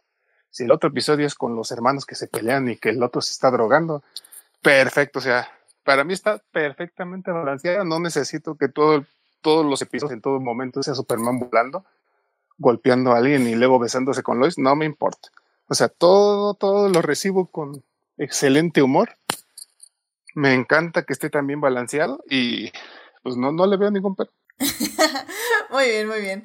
Sí, es, eh, o sea, creo que yo estoy entre ambas opiniones. Digo, evidentemente no sé qué, qué tan extremo sea esto, pero eh, como digo, sí veo las críticas, pero igual, o sea, creo que me enfoco muchísimo más en disfrutar la serie desde el punto de vista que sé que no es la serie, ¿saben? O sea, pero... Y, y, eso me hace disfrutarla muchísimo. Y justamente el punto que iba a decir ahorita es que, por ejemplo, me gustó mucho esta trama de Bizarro, Eh, y sobre todo que la desarrollaran tanto, o sea, que desarrollaran tanto los personajes del mundo bizarro, porque justamente nos dieron este Superman oscuro, ambicioso, que quiere más, que quiere la fama, quiere el poder, y lo, lo podemos comparar este, literalmente espalda a espalda con nuestro Superman.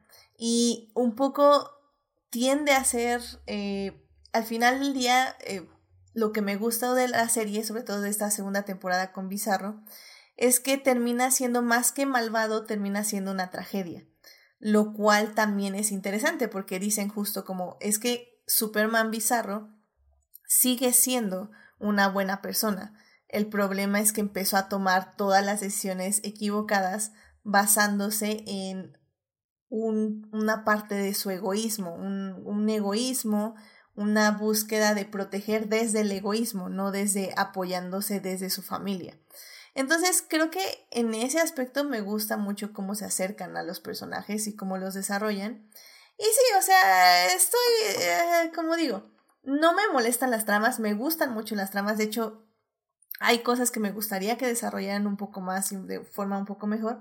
Y sí le quitaría tiempo a los Cushings, pero bueno, o sea, lo entiendo. y bueno. ¿Puedo? Bueno, adelante, adelante, Joyce, por favor. Digo, para que no se.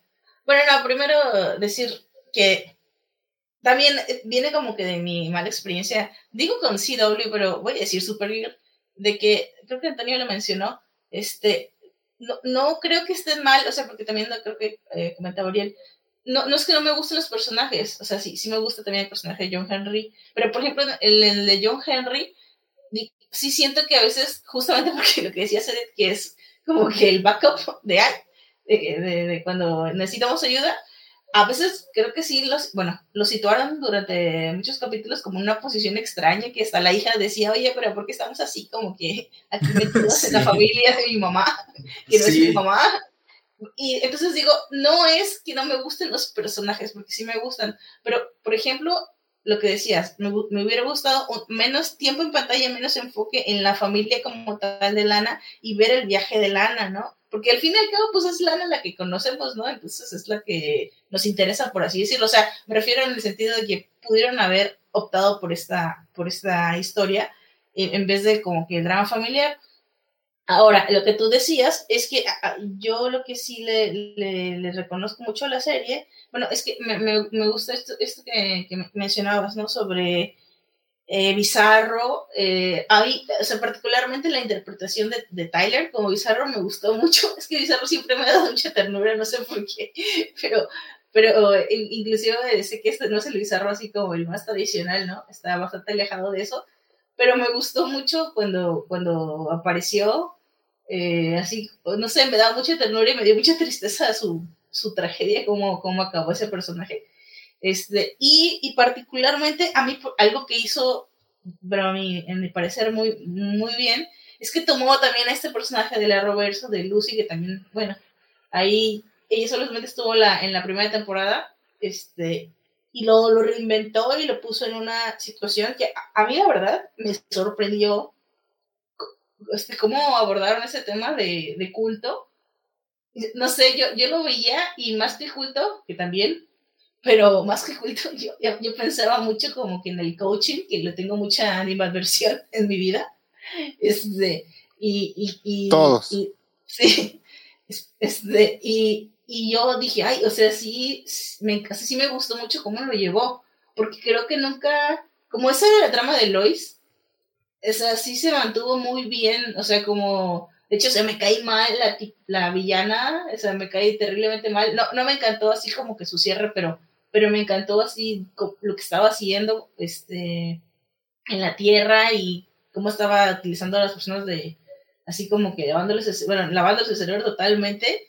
Y digo, sí, esto es algo que sí puedo aterrizar bien fácil en la realidad con el coaching y lo está haciendo muy bien y, y yo apoyo, o sea, me sentía muy, eh, yo empatizaba totalmente con Lois en ese momento.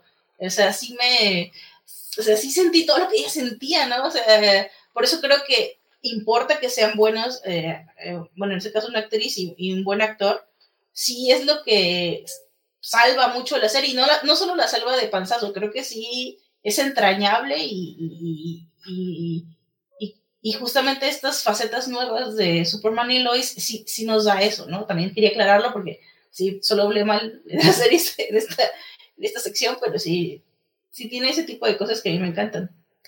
Sí, estoy de acuerdo. Creo que, digo, no, obviamente, bueno, hablo respaldándome un poco en lo que acabas de decir, Joyce, pero no sé, los, demás, ah, bueno, aparte de Uriel que dijo que sí le había gustado todo, pero creo que estamos haciendo un, un clásico Crónicas, que es hablando muy mal de la serie, pero al final del día diciendo que la amamos con todo nuestro corazón.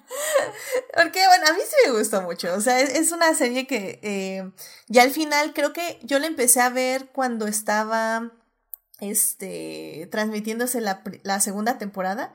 Entonces creo que llegué como a la mitad de la segunda temporada para ya verla semana a semana.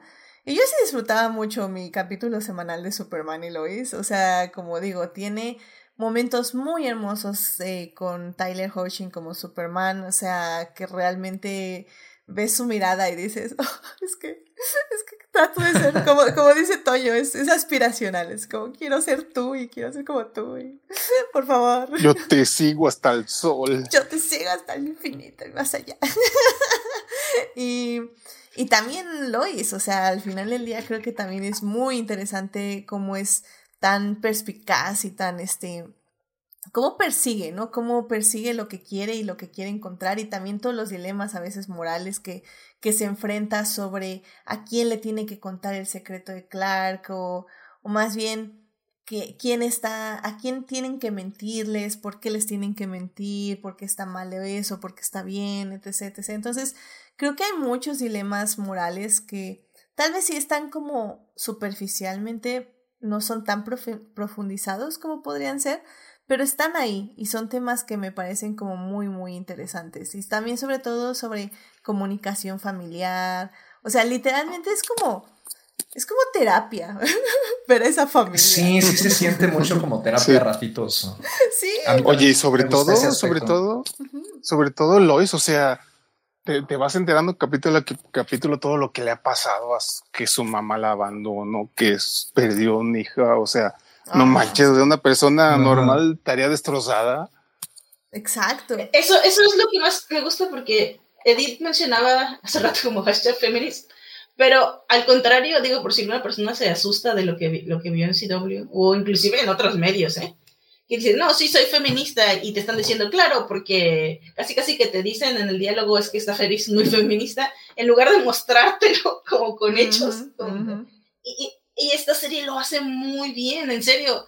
O sea, yo puedo pensar en series de, renombre, de, pre, de, premios, de, o lo que ustedes quieran, de las más altas del mundo geek, que no, no, no llegan ahí. O sea, se quedan en la promesa, en el marketing, en decirse feministas, en de alguna manera decir, es que, ¿qué feminista es mi show? Y que el protagonista, la protagonista diga, claro, es que porque soy mujer, 30 mil veces durante todas las temporadas y no llegan a eso, no llegan a mostrártelo, o sea, eh, entonces eso sí amo de la serie. Sí, no, sí, yo, yo también. Es que, como les digo, es que, bueno, una cosa es eso, es, es terapia por cómo aprenden, como, o sea, cada, cada vez que hay un problema entre familia, como que lo hablan, lo discuten, o sea, primero como que empieza a hacer todo mal, porque drama, y luego ya se sientan, lo hablan, es como, sí, es que no te escuché, yo tenía que hacer esto, tenía que, no sé, este, escuchar tus emociones, bla, bla, pero yo también me siento así, todo así como, oh my god, es posible existir a ese raro, ¿no? eso, esto se ve, esto es lo más fantasioso, o sea, ya, ya no sé, Superman vuela, eso que la fantasía es esto, hablar en familia. no, pero además también creo que, o sea, algo por lo que para mí es, está muy bien logrado todo eso es que, al menos a mí en lo personal, me empezó a interesar más ver todo eso que la acción como tal. Uh -huh. Y la acción, no tanto lo relacionado con, no me refiero, o sea, a, a obviar eh, la amenaza, ¿no?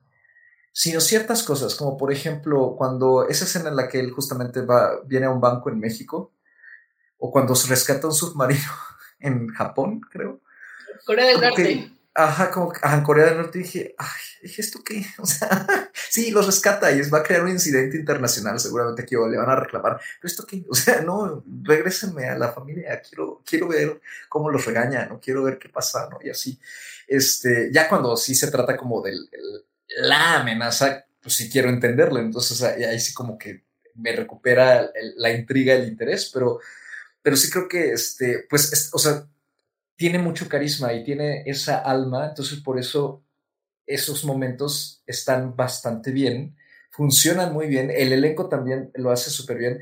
En términos de actuación, creo que mi única queja, y yo pensé que a lo mejor eso mejoraría con la, con la segunda temporada, y, y sí ha mejorado, pero de repente sí creo que me parece el más verde eh, del elenco, es justamente el actor que hace de, que interpreta a Jordan, ¿no? Siento que de repente su delivery es... medio acartonado y, y, creo que sí le, le comen mucho el mandado el chico que interpreta a Jonathan y la chica que interpreta a Sara este, en particular. Eh, sí, sí siento como que hay un desbalance ahí, pero no se nota siempre, es solamente en ciertos momentos, en ciertas escenas. Este, pero, pero fuera de, eso, creo que. en los más dramáticos, donde él me tiene que entregar angustia, me entrega. Eh, tengo que gritar ahorita, así como. Ajá, sí, exactamente. Como que tiene un registro todavía muy plano. Eh, su cambio de registro es muy plano. A lo mejor, no sé, hay algo ahí. Eh, sí. Pero fuera de eso, creo que como el personaje de todas maneras cae bien, pues ayuda mucho, ¿no? Entonces, te, te interesa ver justo las sesiones de terapia que tiene Lois, las, las charlas que tiene con su papá, los momentos entre los hermanos, los momentos que tiene Clark con los hijos, ¿no? Y cosas así. Entonces, me parece que al final la serie, pues sí vende mucho, cumple lo que promete vender, ¿no? Que es enfocarse en Superman y Lois como personajes, no tanto en ah, sí, es Superman de Lois, pero además este, Superman tiene todo el protagónico, pues porque está aquí un, no sé, alguien que quiere destruir la Tierra otra vez, ¿no? Incluso también, por ejemplo, no, no, se ha mencionado hasta lo que llevamos de programa, pero el personaje de Chrissy, de Chrissy Beppo, me parece muy interesante porque me gusta cómo también alecciona a Lois de ciertas maneras y mucho de lo que le comenta a ella, a mí no sé por qué, pero me ha llegado mucho la forma justamente cómo te relacionas con las demás personas y con quien se supone que deberías entablar una relación de confianza porque es tu colega.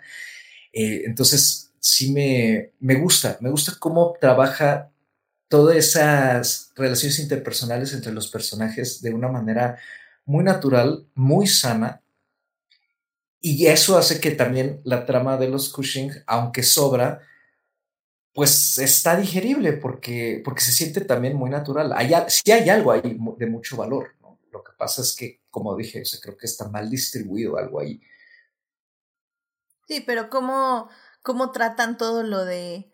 Eh, o sea, cuando se entera que la está engañando, cuando lo corre de la casa y eso, o sea, es, es muy sano, como dices. O sea, al final del día él es como, ok, sí, tienes razón en esto y en esto, y ella es como, no, no te voy a gritar, no me voy a poner así como loca, o, o, más bien, eh, justamente hablando también de este el hashtag feminismo, que es lo que decía Joyce, es que justo creo que en el momento en que yo ya me preparo para escuchar el cliché de su madre está loca, este, eh, ahí déjenla sola para que este, ahí se, se ponga ahí loca y luego ya, o, vamos a huir porque su madre está llorando, entonces corran al otro lado de la granja, niños, porque hay que alejarnos de estas emociones. O sea, la forma en que se tratan estos momentos, en, en la que justamente Clark les dice así como, me acuerdo, no me acuerdo exactamente qué está pasando en la trama, creo que es algo con la hermana de Lois, pero les dice así como es que su mamá está muy este, afectada, ahorita tenemos que apoyarla en todo lo que podamos, así que por favor sean comprensivos, bla, bla, bla. O sea, yo era así como, no manches, que esto, esto, esto es feminismo. O sea, es, y no solo feminismo, es, es simplemente un trato en pareja sano.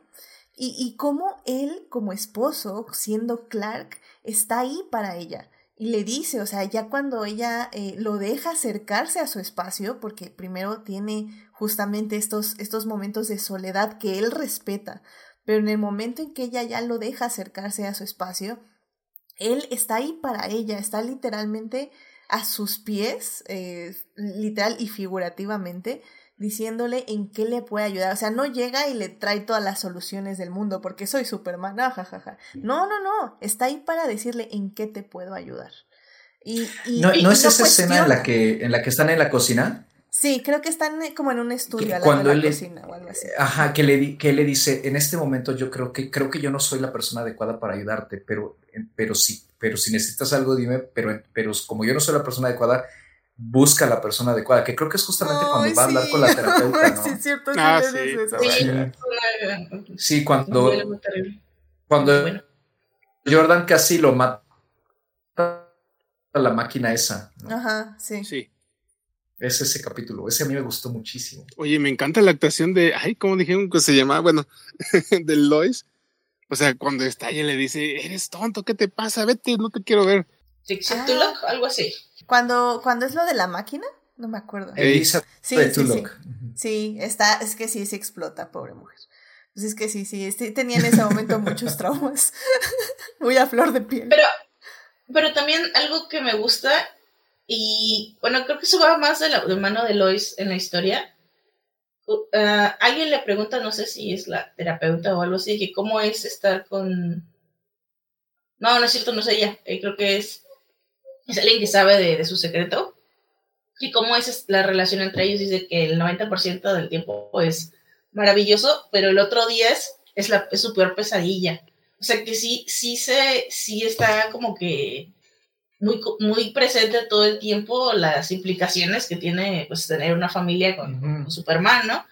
Este, y a pesar de que, pues sí, se, en los episodios así se dice, no, te quiero mucho y te quiero y te amo y todo por ti, pero pues sí sabes que obviamente no, que tienen sus problemas.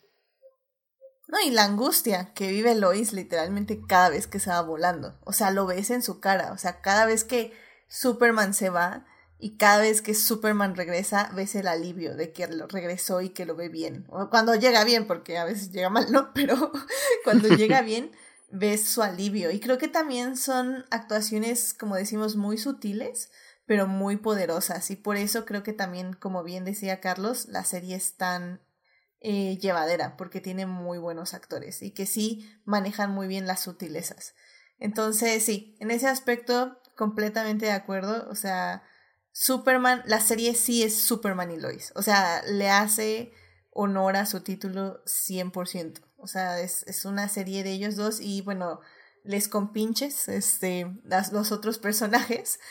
Pero lo que va de su relación, a mí se me hace la relación más balanceada y equitativa que he visto literalmente en la televisión. O sea, dejen la televisión de superhéroes, en la televisión en general. O sea, me parece una, una relación muy, muy bella, con problemas, pero que saben, se pueden enojar, se pueden no hablar, se pueden algo, pero saben que eventualmente cómo dejar esas emociones a un lado y, hablar acerca de sus emociones.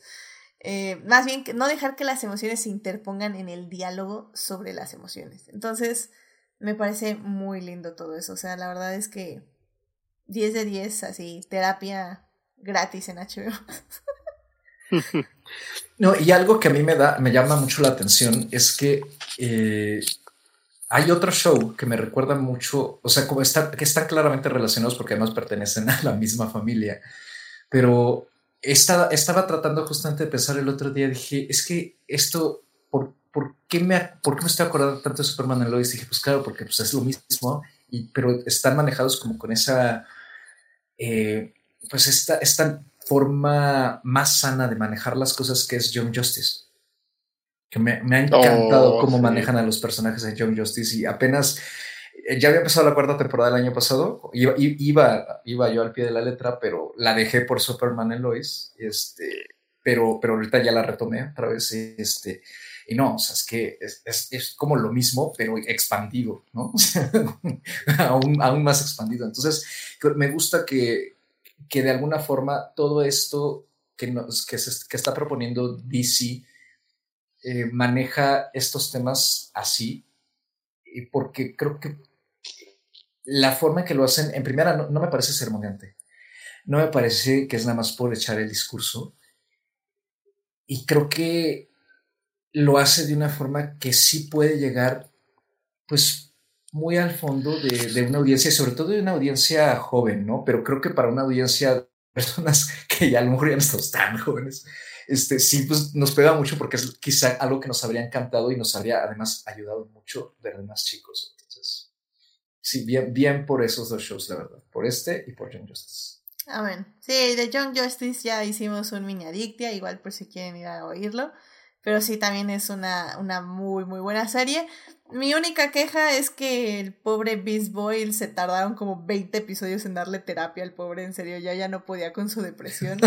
ya nada más de verlo me deprimía inmediatamente. Así Oye, hablando de eso, Canario Negro es mi ídola, o sea, no manches. También, eh, sí, sí, sí, sí, o sea, lo hizo muy bien, pero se tardaron demasiados episodios en buscarle ayuda. Pero bueno, pues bueno, ya vámonos entonces a la tercera parte, ya para concluir un poco hacia dónde van las series de superhéroes y bueno, pues ya también para dar nuestras conclusiones de Superman y Lois. Así que vámonos para allá.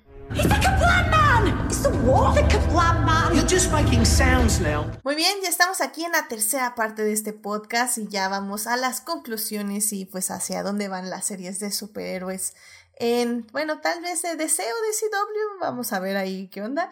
Pero bueno, en la primera parte hablamos de cómo empezamos a ver Superman y Lois y por qué creemos que es una serie que ustedes tienen que ir a ver. En la segunda parte hablamos ya de los personajes, lo que no nos gusta, pero también lo que nos gusta. Y bueno, pues ya, vamos a darle rienda a este, esta conclusión. Em, pues sí, o sea, justamente ahorita que lo estabas mencionando, Carlos, o sea, tenemos Young Justice, que pues es una serie que como ya hablábamos en el mini adictia con Falange, eh, pues que ha estado como muy intermitente, o sea, existe y no existe, existe y no existe, y pues no sabemos si volverá a existir, pero cuando la tenemos se disfruta muchísimo. Hay muchísimos más productos, sobre todo ahorita que ya Disney ya este, va 100% con Marvel, creo que ahí ya nos van a dar como básicamente nuestro contenido de superhéroes. Pero pues CW ya está cerrando puertas, o sea, no siento que, o al menos no sé, la verdad, este, cómo van a seguir con sus universos. Según yo ya están cerrando ahí. Y pues ya también tenemos otras alternativas, ¿no? Yo no he visto, por ejemplo, The Voice, no sé si se pueda contar como de superhéroes, pero, pero bueno, digo, creo que tenemos como una muy buena oferta de este género, como decía Falange, pero al final del día eh, creo que Superman y Lois tiene su propio nicho. Y creo que es un nicho muy bonito y muy positivo que la verdad muchas series podrían aprender a desarrollar. Entonces, pues, este, pues bueno, empecemos contigo, Antonio, este, ¿cómo, cómo ves el futuro de las series de superhéroes, tanto en CW como el futuro de Superman y Lois?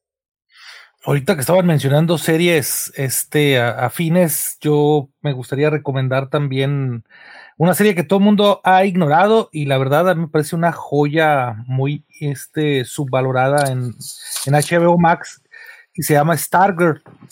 Stargirl, no confundir con la Stargirl de, de, Disney Plus, es, es, una serie de, de una superheroína este, que, que, está reclutando ahí en, esto, en esta parte a la Sociedad de la Justicia. Entonces, eh, siento que, contestando un poco tu pregunta, y, y, involucra también a esta serie de la que acabo de mencionar, que sí tiene que haber una evolución creo que, que, HBO Max ya está dando los pasos en la dirección correcta cuando hizo Peacemaker, o sea, una serie mucho más autocontenida, más corta y, sin tanto esta, este drama, porque hay que decir que mucho del, del Berlanti universo, todas estas series de las que estamos hablando, del, del Arrowverso, este, pues tienen una fuerte deuda con, con Smallville, quien a su vez tenía una fuerte deuda con Dawson Creeks. Entonces eran estos dramas adolescentes donde teníamos que meter conflictos amorosos, que si bien es cierto son inherentes en el mismo, en la misma historia de superhéroes, pues eh, eran llevados de repente más a dramas juveniles que a, que a una serie de superhéroes en sí. Entonces, creo yo que ese es parte del problema que tiene ahorita eh, Superman y Lois, que como dije, si lo pongo en una balanza, las cosas positivas siguen siendo superiores a las negativas, ¿no? Este, pero sí tiene que haber, o debe haber una, una evolución en cuanto al género, porque ya no sé qué tanto se pueda sostener estas series de 15 capítulos que, con duración de una hora. Este, si se fijan ahora las series, pues ya no necesariamente te están ceñidas a un a una temporalidad, o sea, puede durar 40 minutos, 45, algunas 50, otras se van hasta una hora y media, como Stranger Things, o sea, ya, no, ya no dependen tanto de, de un formato establecido. Entonces, creo que el streaming les va a dar esta oportunidad porque, pues, de alguna manera u otra, pues estaban pensadas para, para formatos de televisión. Entonces, creo que ya una vez que terminen de desligarse de la televisión y migren completamente al streaming, creo que ahí vamos a poder ver ya un cambio en la manera en la que se hacen estas series, al menos en, lo que sería HBO Max, porque ya no sé si va a existir este CW. Entonces, eh, en lo personal, este, le, auguro yo creo que, que un, buen éxito. Han, han, aprendido de sus, de sus propias experiencias, de sus retos, y creo que, pues, que, que, que hay, que, que, para el caso de Lois y Superman, hay, hay, hay, tema para rato. O sea, creo que se puede expandir más el, el, el, el universo. Este, nada más que habría que ya tener cuidado con estos detalles para poder competir con otras series en otros canales. ¿Cómo ves, Uriel? ¿Estás de acuerdo? Sí, mira, es que eh, para ver el éxito de estas series depende mucho del gusto del público, ¿no? Y tristemente para mí, punto de vista, todavía la, la gente siento que en su mayoría le gusta irse por lo más rimbombante y más más este, ¿cómo decirlo? Más este, desafiante. O sea, les gustan los superhéroes eh, feos. les gustan los personajes que, ah, sí, voy a matar a este, jajaja, ja, ja, ah, mira, ese tipo de humor, ¿no? O sea, les gusta Bo The Boy, les gusta, eh, o sea, como que todavía el gusto en general se va por ese, por ese camino, ¿no? O sea, a mí, yo, yo no he visto The Voice, dicen que es buena, pero pues sabemos qué temática tiene, no sé, es cínica, es este, sangrienta, es humor negro. Y aunque puede que esté buena, digo, yo no tengo Prime, no creo que vaya a tener nunca, entonces no, me da mucha flojera buscar este, fuentes alternativas, entonces no sé si algún día voy a ver esa serie pero pues, no es mi hit, ¿no? O sea, yo prefiero estas series, o sea, como decías, o sea, me, me gustan los personajes que, me, me, gusta que, valga la redundancia, me gusta que los superhéroes sean heroicos, o sea, me gusta que inspiren, me gusta que, que, que, que su, su, su, lema, que su, su inspiración, que su, que la enseñanza que dejen sea positiva. Porque, pues, para mí esos son los héroes, ¿no? Entonces, este, esas series como las que vi, como las que estamos diciendo, como John Justice, como Stargirl, este, pues son, son series que, que, son de mi estilo, que, que, son de mi más, más entero gusto. Y pues no, las otras pues como que son más comerciales y, y pues se entierran estas series, ¿no? O sea, la verdad, o sea, si comparamos el alcance de The Voice o de las series de Marvel, pues estas series de, de HBO, la verdad, están muy lejos yo creo que pues, la única que se ha acercado es Peacemaker y pues ya sabemos que también es un estilo de, de humor muy, muy o tema, tonalidad muy, muy similar, ¿no? o más cercano a, a, esas otras. Entonces, este, tal vez por eso pegó. Pero pues, eh, ojalá se mantengan así, ojalá este, las series que sigan sacando en, al menos en este en este sistema de streaming sigan manteniendo esa temática, esa, ese tono. Este, creo que la de... No, no, no, no estoy bien enterado qué más tengan planeado. Sé que la de Linterna Verde pues está en eterna planeación y no sé si algún día vaya a salir. Pero pues, la verdad, si, si, si, llega a salir, la verdad, pues es, es, algo que yo voy a esperar con mucha, mucha expectativa. Ya anunciaron el inicio de filmación en septiembre o en octubre, no me acuerdo. Ah, qué bueno. Porque sí, eh, posiblemente no sea así tan bonita, ¿no? Digamos, va a ser como más de aventura, pero pues también esos personajes me gustan mucho y pues eh, no hemos visto una adaptación digna de Linternamente, Linterna Verde en live action, ¿no? Entonces, ojalá, ojalá este, salga algo bueno de esa parte. Y pues digo, no, no han sido tan exitosas ni, ni, ni este, ¿cómo se dice? Ni tan mediáticas estas series, pero pues ojalá que aguanten y que se mantengan, porque la verdad eh, son las series que más me gustan a mí. Sí, estoy de acuerdo. De hecho, ahorita me pusiste a pensar, porque, o sea, sí, evidentemente tenemos las series de Marvel, ¿no? Y Disney, Marvel Disney, eh, que son superhéroes, pero justamente me puse a pensar como cuál es la diferencia, ¿no? Eh, porque Marvel sí tiende a desarrollar emocionalmente, pero sí creo que su principal eh, preocupación es justamente lo, lo visual, lo, lo no, no es estrambótico, es lo, o sea, la trama como importante, pero al mismo tiempo les interesa como desarrollar a sus personajes como en medio de fuegos artificiales, por decirlo de alguna forma. Y creo que o sea, si bien me gusta mucho eso, o sea, si, si bien, o sea, ya, ya se los he dicho, o sea, yo no era fan de Marvel hasta que llegó a las series y ya pude ver desarrollo de personajes, lo cual creo que también hace muy, muy bien. De hecho, creo que es lo que mejor están haciendo ahorita, desarrollar personajes en series. siento que lo que me gusta mucho de al menos Superman y Lois en este aspecto es que tenemos más tiempo de verles en sus vidas desarrollando.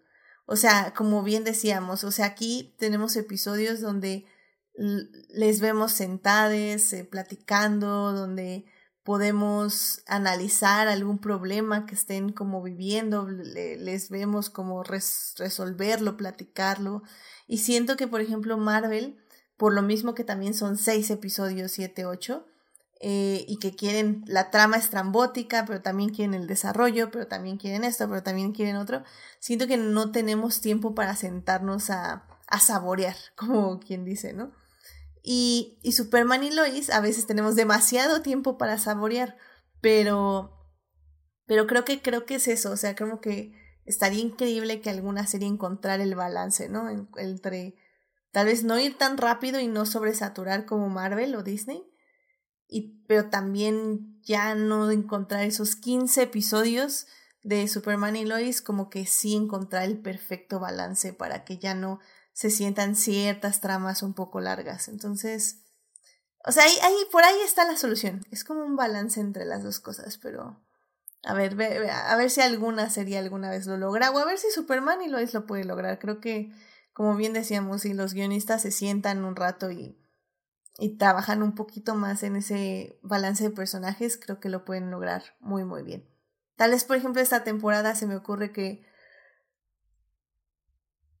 Perdón. Este, esta temporada se me ocurre que tal vez la trama de Bizarro, si lo hubieran presentado un poquito antes, la habíamos podido, como decía Carlos, creo que la habíamos podido diluir un poquito más durante toda la temporada para digerirla un poquito mejor, pero como que la presentaron como a la mitad y fue así como de golpe. Entonces, no sé, me parece, me parece interesante esa comparación y pues tal vez ya lo haremos porque probablemente vamos a tener un episodio de una serie Marvel en las siguientes semanas. Así que, bueno, pues este, Carlos, pues justamente eh, alguna conclusión de esta serie que quieras darle al público. Eh, ¿Vas a ver otra serie de superhéroes pronto?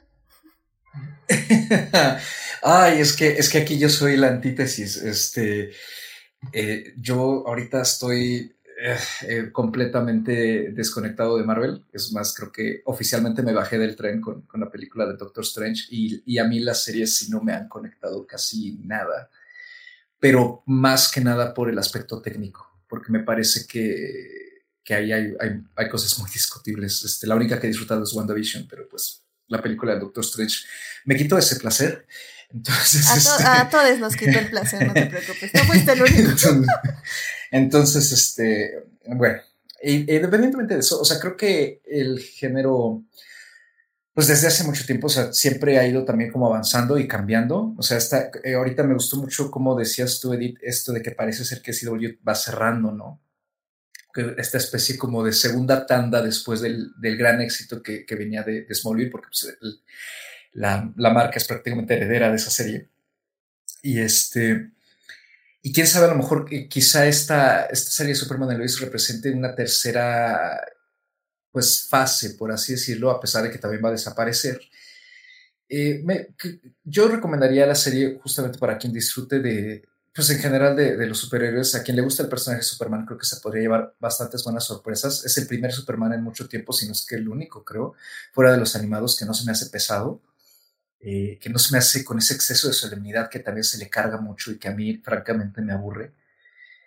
Y me gusta lo que propone a pesar de todas las fallas que hemos comentado aquí, porque los aciertos creo yo que tienen mucho valor.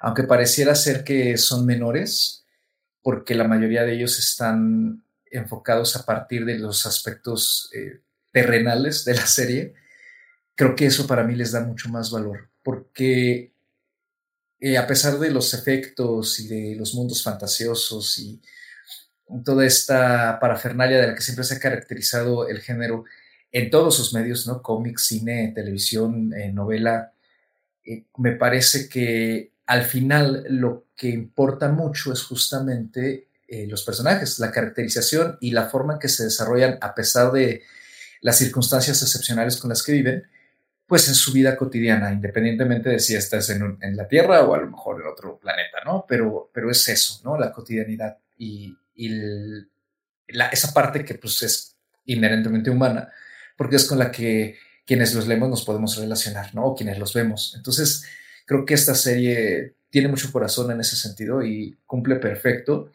Eh, creo que quien se quiera aventar a verla y pues se la esté pensando, pues porque es, es que es un proyecto de CW, pues sí, es que justamente es eso, ¿no? Creo que es, es algo que siempre hay que tomar en cuenta. Y respecto a lo que se está produciendo en otras plataformas y en otras eh, compañías, o sea, a mí me parece que Warner lo está llevando bien con, eh, esta mancuerna en HBO Max, puede ser que funcione.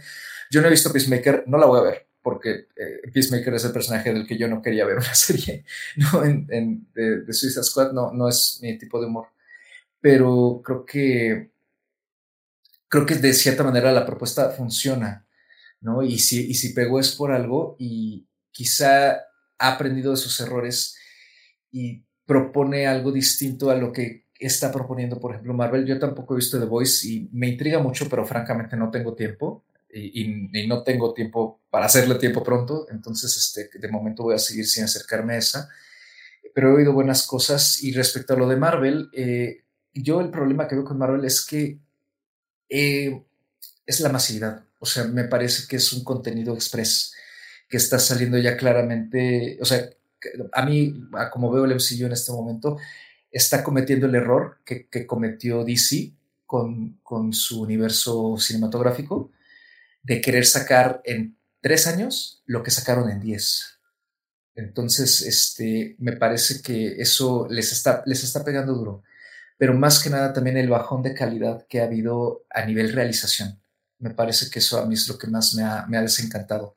Eh, a nivel de calidad de actuaciones, eh, calidad de guiones, calidad de efectos, eh, calidad de este, técnica en cuanto a composición, cinematografía, eso, eso a mí me ha desencantado mucho. Yo pensé que con las series, por tratarse de, Disney, este, pues se iba a mantener con cierto nivel, pero francamente este, siento que nos están entregando algo bastante menor en ese sentido, pero eh, creo que algo que están haciendo bien y que también nutre mucho al género es, no, no la he visto todavía, pero es este, pues la representación, ¿no? Sobre todo lo digo por la serie de Miss Marvel, que como digo, todavía no la veo, pero de lo que he alcanzado a ver, me parece que es la única que realmente está proponiendo algo aparte de, de WandaVision.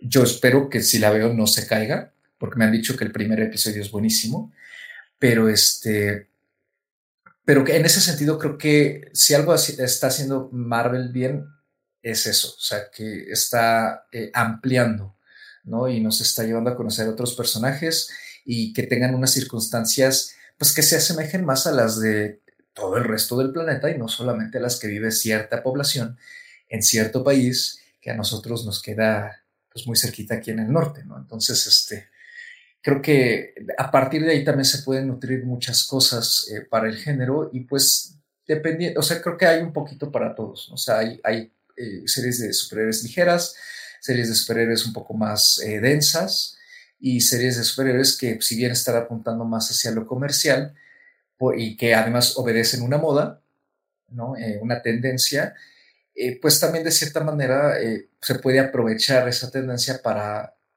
meter este, pues, ciertos temas y ciertas formas frescas de ver eh, las cosas, a pesar de que provengan de una compañía que realmente no tiene eso en su mira como prioridad, pero, pero bueno, o sea, baby steps. sí, definitivamente. Y pues sí, pues bueno, ya lo digo de una vez, Probablemente sí vamos a hablar de Miss Marvel dentro de tal vez dos semanas, si no es que la próxima semana, depende un poco de varias cosas. Pero sí, hay que hablar de Miss Marvel porque sí, efectivamente creo que es una serie muy fresca con un punto de vista muy interesante sobre una cultura muy, muy interesante. Y si bien creo que el final está un poquito flojo, de hecho bastante flojo, la verdad es que no me importa porque la serie Sí, es lo mejor de la serie al final. A mí me pareció bastante flojito eh, el final. Eh, pero bueno, lo, lo, vamos a discutir, lo vamos a discutir. Pero la verdad, Carlos, yo creo que sí vale la pena ver la serie. O sea, es muy divertida y, y es muy, muy, muy padre el acercamiento que, que tienen a todo. Así que yo sí te la recomiendo.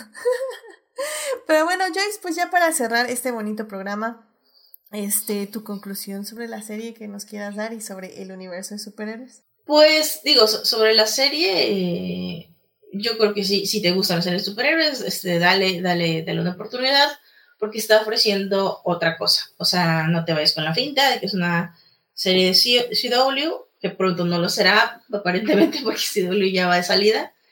Están, la van a poner a la venta, si, si es que no la compraron ya. Y me parece que, bueno, nos iba a decir que con esa serie iba a morir el Roberto, pero no, ahí está Flash. Este, sí, no, no, mm, no, no está, ah, pues sí, no, no, no hemos dicho, ¿no?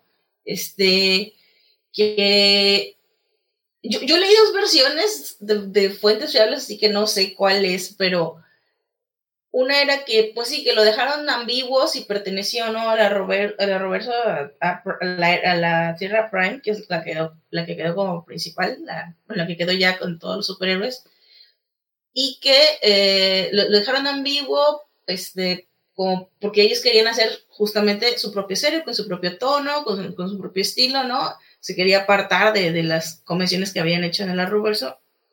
Y así se iban a manejar.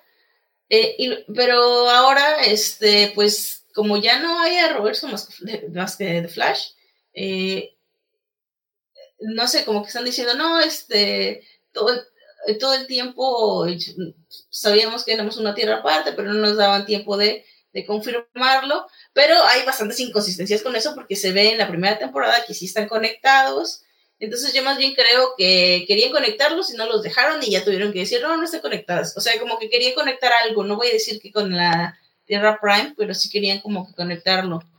Yo aquí nada más lloro porque sí tenía, o tengo de verdad ahí en, un, en una esquina de un cajón oscuro, este, la esperanza de que algún día pueda volver a ver a Melissa Benoist en el traje de Supergirl en esta serie, con una mejor producción y con una mejor, bueno, es que también que, tenían los niveles bajos, bajos de Supergirl, con, con una mejor historia, ¿no?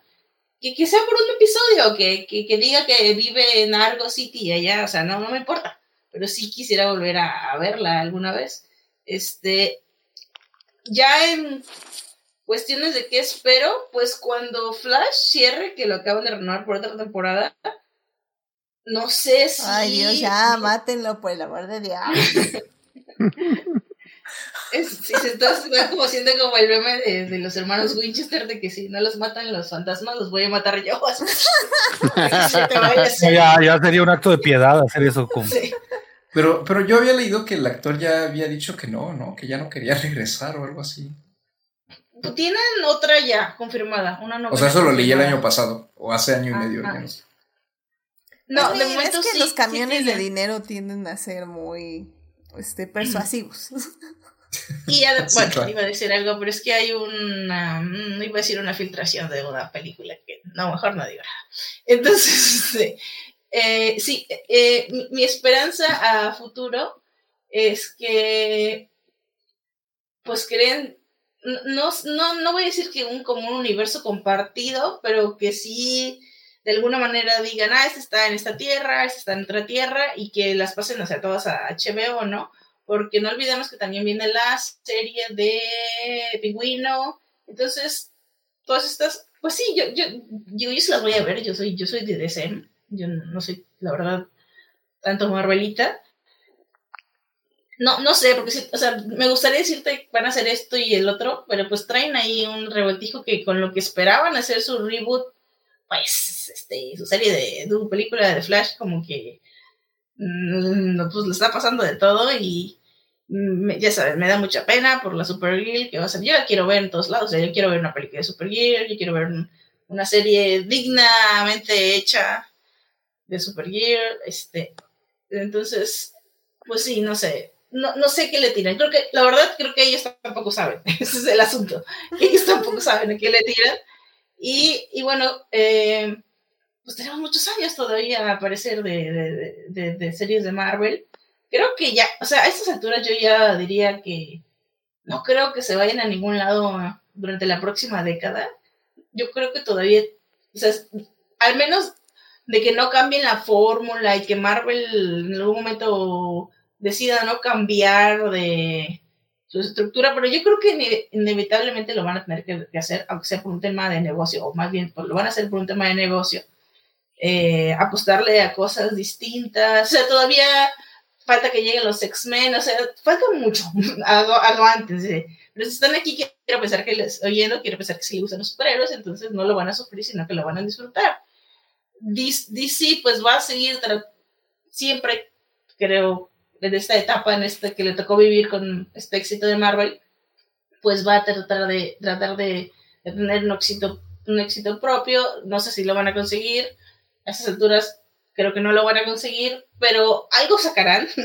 eh, entonces, bueno, por, por, lo pronto están ahí como que tratando de construir su propio universo y, y pues veremos, ¿no? Ya no, no, no sabemos. Aquí estamos esperando a ver qué sacan. sí, oye, qué, qué paciencia los fans de DC, la verdad. Bueno, no qué paciencia, yo la verdad... Ser fan de DC en este... O sea, siento que también es más interesante ser fan de DC porque sí les dan como todo, pero a la vez les dan nada. Y Marvel es como, como ya sabes que te va a dar algo. No sabes si te va a gustar o no te va, o te va a gustar o no te va a gustar, pero ya sabes que viene algo el siguiente mes, el siguiente mes, el siguiente mes. O sea, al menos DC lo tiene, los tiene como en, en te sorprenderé, no te sorprenderé. ¿Se cancelará la película que ya se hizo? ¿No se cancelará? No lo sabemos. Descúbrelo los siguientes cinco años. Ok, gracias. ¿Te, te decepcionaré o, o, te romperé el corazón? No lo sabemos. no, y, y, y, la verdad, como dices, o sea, creo que eh, fue un acierto. Bueno, para mí fue un acierto separar eh, Superman y Lois del CW. Porque también es que o sea, prefiero mil veces que Supergirl cruce otra vez universo, que se dé cuenta que otra vez hay múltiples universos y, y cruce este universo.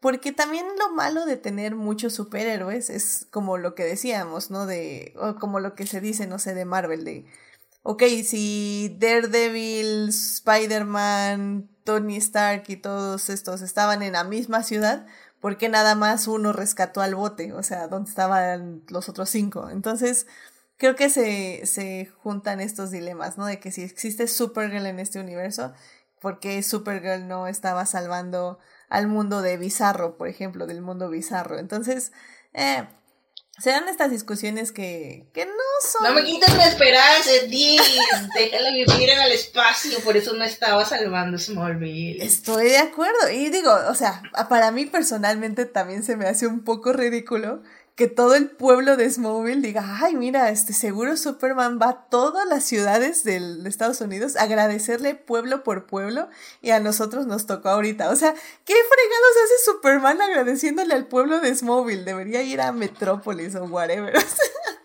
creo, creo que ahí es donde se nota mucho, obviamente, es que parecía ser que es el pretexto, la justificación fácil, ¿no? Pero es que sí lo es, ¿no? O sea, que es de CW, ¿no? O sea, porque sí, ese tipo de momentos pues a mí sí me sacan un poquito de, ah, pues, claro, es por presupuesto, ¿no? O sea... Sí, sí, claro. Sí, es claramente por presupuesto, es el set que tienen, ¿no? O sea, y que, y que casualmente toda la gente que se encuentran, o sea, al final, en, en, cosas que parecía ser que no, o que son nuevas y así, termina involucrada el mismo grupo de gente porque pues es el grupo de actores que tienen. Entonces, este, sí, no tiene, que tiene que estar así, o sea, porque pues ya, ¿no? O sea, no hay de otra y pues hay que como que hacer estas corazones y pues dices, eh. No, nada más iba a comentar que desde antes de que apareciera el personaje en la primera temporada, yo tenía mi explicación lógica, o sea, claramente esta serie está situada, ¿cuántos años tienen los niños? Que 16 6, 17, no sé. 15, 16 años, no sé. Está situada claramente 16 años después de la crisis, o sea, eh, es bastante lógico pensar que pues todos los superhéroes que había en esa época pues ya se retiraron, ya se fueron a otro mundo, no sé, o sea. Ah, eh, eh, yo, tiene sentido eso, sí, sí, sí. sí, yo también lo llegué a pensar, pero se me olvidó mencionar que hace unos meses también sacaron sus cómics de Prime que son canon en el Arrowverso y que donde también sale Superman. O sea, bueno, no tiene poderes y no les ayuda porque está así ahí como que en la granja, porque no, sé por qué, no me acuerdo por qué no tiene poderes. Pero eso también lo conectaba con la serie de Superman y Lois. Bueno, o sea, quedaba como en el entendido de, no, no era así como que súper confirmación, pero por eso digo, o sea, es como, sí, sí lo querían tener ahí por si lo ocupaban, como ser parte del universo, pero como que ya cuando se dieron cuenta que no les iba a funcionar o que no, pues ya no había Roberto, ya dijeron, no, no, pues ya. No, de que tenían, o que tenían a ah. Supergirl, o sea, ¿para qué quieres a Superman? Es, es como, es como pretender que los libros de Star Wars son canon, no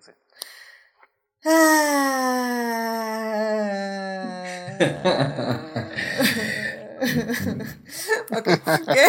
bueno, pues ya, con eso llegamos al final de este bonito programa. O sea, vayan a ver Superman y Lois. Este, la verdad está, como decimos, tiene sus cosas, pero la verdad es que creo yo nos gusta muchísimo. Eh, les repito de ah. nuevo, está en HBO ah, Max. Son 15 episodios por temporada, son dos temporadas. Y pues ya los pueden disfrutar ahí todos en la plataforma. ¿Qué pasó? ¿Alguien iba a decir algo? Y por favor, quéjense del subtitulaje. Sí, yo. Sí. Por favor, quéjense del subtitulaje. No sé. ¿Quéjense de qué? Del subtitulaje. No me acuerdo. Ah, sí, el subtitulaje está, está malito. Pero los pongo nada más porque me dan tranquilidad. Eh, eh, no solo está malito, está inconsistente. Está muy inconsistente. O sea, toda la primera temporada me ponen Lois y en la segunda temporada me empiezan a poner de repente Luisa. Vi un Luisa con Z por ahí. Este, y de repente hay varios capítulos en que en el mismo capítulo de repente es Lois, de repente es Luisa, de repente Jonathan tiene H, de repente no tiene H. O sea, no, no, no. O, no le hagan caso o ven la doblada, el, doblaje es muy bueno. ¿Sí nos recomiendas el doblaje, Ariel? Es muy bueno. Ok, ok, ok. Pues ya saben, yo, yo soy team este idioma original, así que yo diría que las vean con los subtítulos y quejense de HBO, pero bueno, Uriel también dice que el doblaje está bueno, así que ya saben, lo que ustedes gusten, lo que ustedes gusten y manden, así que pues ya, con eso ahora sí llegamos al final de este programa. Muchísimas gracias por venir, Carlos, yo y Suriel, Antonio, muchísimas gracias por estar aquí en el programa de Adicte Visual que regresa después de tres semanas de estar en los especiales de vampiros, que espero que hayan disfrutado mucho. ¿Y faltan las recomendaciones o no, no hay tiempo? No, ya, ya se nos acabó el tiempo, ya no hay oh. recomendaciones, lo siento mucho. no, pues fue salvando lo que amamos, ¿no? Básicamente fue salvando lo que amamos. Este... Todos recomendamos algo. Ahí llevan dos veces que vengo Adicte y Adit me la aplica, ¿eh?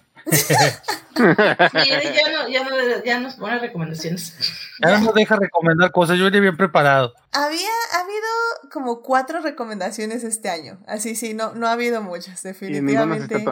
Han sido unicornios de Adicta Visual 2022. En ninguna he estado yo, sí. la vida es una tómola. Es que miren, si, si quieren recomendaciones, tengo que cortarles sus, sus opiniones. Entonces, pues no, pues mejor oh. escuchamos las opiniones. Pero bueno, pues muchísimas gracias por venir, Carlos. ¿Dónde te puede encontrar nuestro público? A mí me pueden encontrar en Twitter como arroba Mr. Carlos Ochoa, MR, Carlos 8 en dígito y una A minúscula. Y ahí mismo pueden pues, comentarme de cine, literatura, música, lo que sea. Y encuentran también eh, mi podcast, Plano Secuencia, en todas las plataformas de podcasting. Y siempre estoy, cada semana estoy publicando el episodio más reciente también en mi cuenta de Twitter.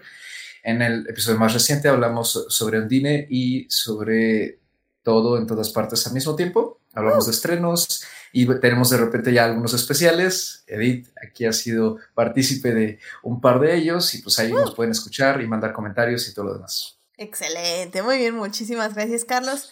Joyce, muchísimas gracias por venir. ¿Dónde te puede encontrar nuestro público? Gracias, gracias a ti por invitarme. Y pues me pueden encontrar en Twitter, en mi cuenta personal de arroba 3 Ahí, ahí me encuentran es, hablando de, muchos temas. Este, because of reasons, ya le voy a meter muchísimo más tema geek ahí. Este, ya no va a ser únicamente en mi otra cuenta, que es de Fangirleo, que se llama La Mesita de Noche 3, la mesita. Eh, ahí, ahí sí es puro noticias, ahorita que hubo Comic Con, uh, como hubo información. Entonces, eh, pues en cualquiera de las dos, pero insisto, ya, ya voy a tener este, más, más cosas geeks en mi cuenta personal, así que pues pueden checar las dos. Uh, que hablando de Comic Con, eh, hashtag no vean trailers. Sí vi el trailer de Wakanda Forever. Ay, Dios. Las lágrimas. Ah, qué cosa de Las lágrimas. No, no, no, en serio que. Sí. Qué bonito trailer. Sí. Está, está fuerte, está fuerte. Pero bueno, Uriel, muchísimas gracias por venir. ¿Dónde te puede encontrar nuestro público? A mí me pueden encontrar en, Facebook. Este, agrego a todo el mundo, así de que no tengan miedo ni pena. Y sobre todo en el podcast de Crónicas de Multiverso. Bueno, la semana pasada no estuve porque tenía cosas que hacer, pero normalmente me pueden encontrar ahí todos los jueves a las 12 de la noche en su bien amado podcast donde está, donde nuestro, nuestra este, dinámica es un poquito más agresiva que aquí, pero pues este, ahí todos nos queremos y todos nos tratamos con mucho respeto. Entonces, este, pues ahí nos pueden encontrar, este, y de vez en cuando estoy en los especiales de los martes, también de crónicas. Y bueno, los domingos todavía no regresan, pero cuando regresen ahí estaremos. Excelente, muchísimas gracias. Este, Toño, muchas gracias por venir. ¿Dónde te puede encontrar nuestro público? No, hombre, muchas gracias a ti, Edith. Después de que te dejé como dos o tres veces ahí en, en Veremos, porque me salían otros compromisos, dije, ya no me voy a volver a invitar. Te agradezco mucho que, que sí lo hayas hecho. Este, como dijo Uriel, pues a mí me encuentran en Crónicas del Multiverso los jueves en punto de la medianoche, a veces más temprano. Este, ahí discutimos de todas las cosas que odian aquí. Este, allá las, las, las peleamos como si las odiáramos, pero las terminamos amando. Este, pues principalmente películas, todo lo que tenga que ver con el tema geek, nerd, este, series de televisión, superhéroes, cómics. Si eso es lo tuyo, pues ahí, ahí, ahí puedes, puedes escucharnos. Este, y muchas gracias. No, muchísimas gracias a ti por venir. Y pues ya saben, a mí me encuentran en HT Idea donde hablo de Hannibal, Our Flag Means Dead y Lewis Hamilton, siete veces campeón del mundo. Digo, ¿Ah, campeón del mundo? Sí, es campeón del mundo. ¿Por qué no? Y bueno, pues muchísimas gracias a quienes nos escucharon en vivo en Twitch, que estuvo Sofía, estuvo Falange y estuvo Marsalis21. Muchísimas gracias por acompañarnos en el programa en vivo. Y pues ya saben, ahora sí, otra vez los miércoles estaremos en YouTube a las 9 de la mañana, donde volveré a hablar de Superman y Lois con ustedes en el chat. Así que muchísimas gracias a quienes nos van a acompañar y que nos estuvieron acompañando en los especiales de vampiros.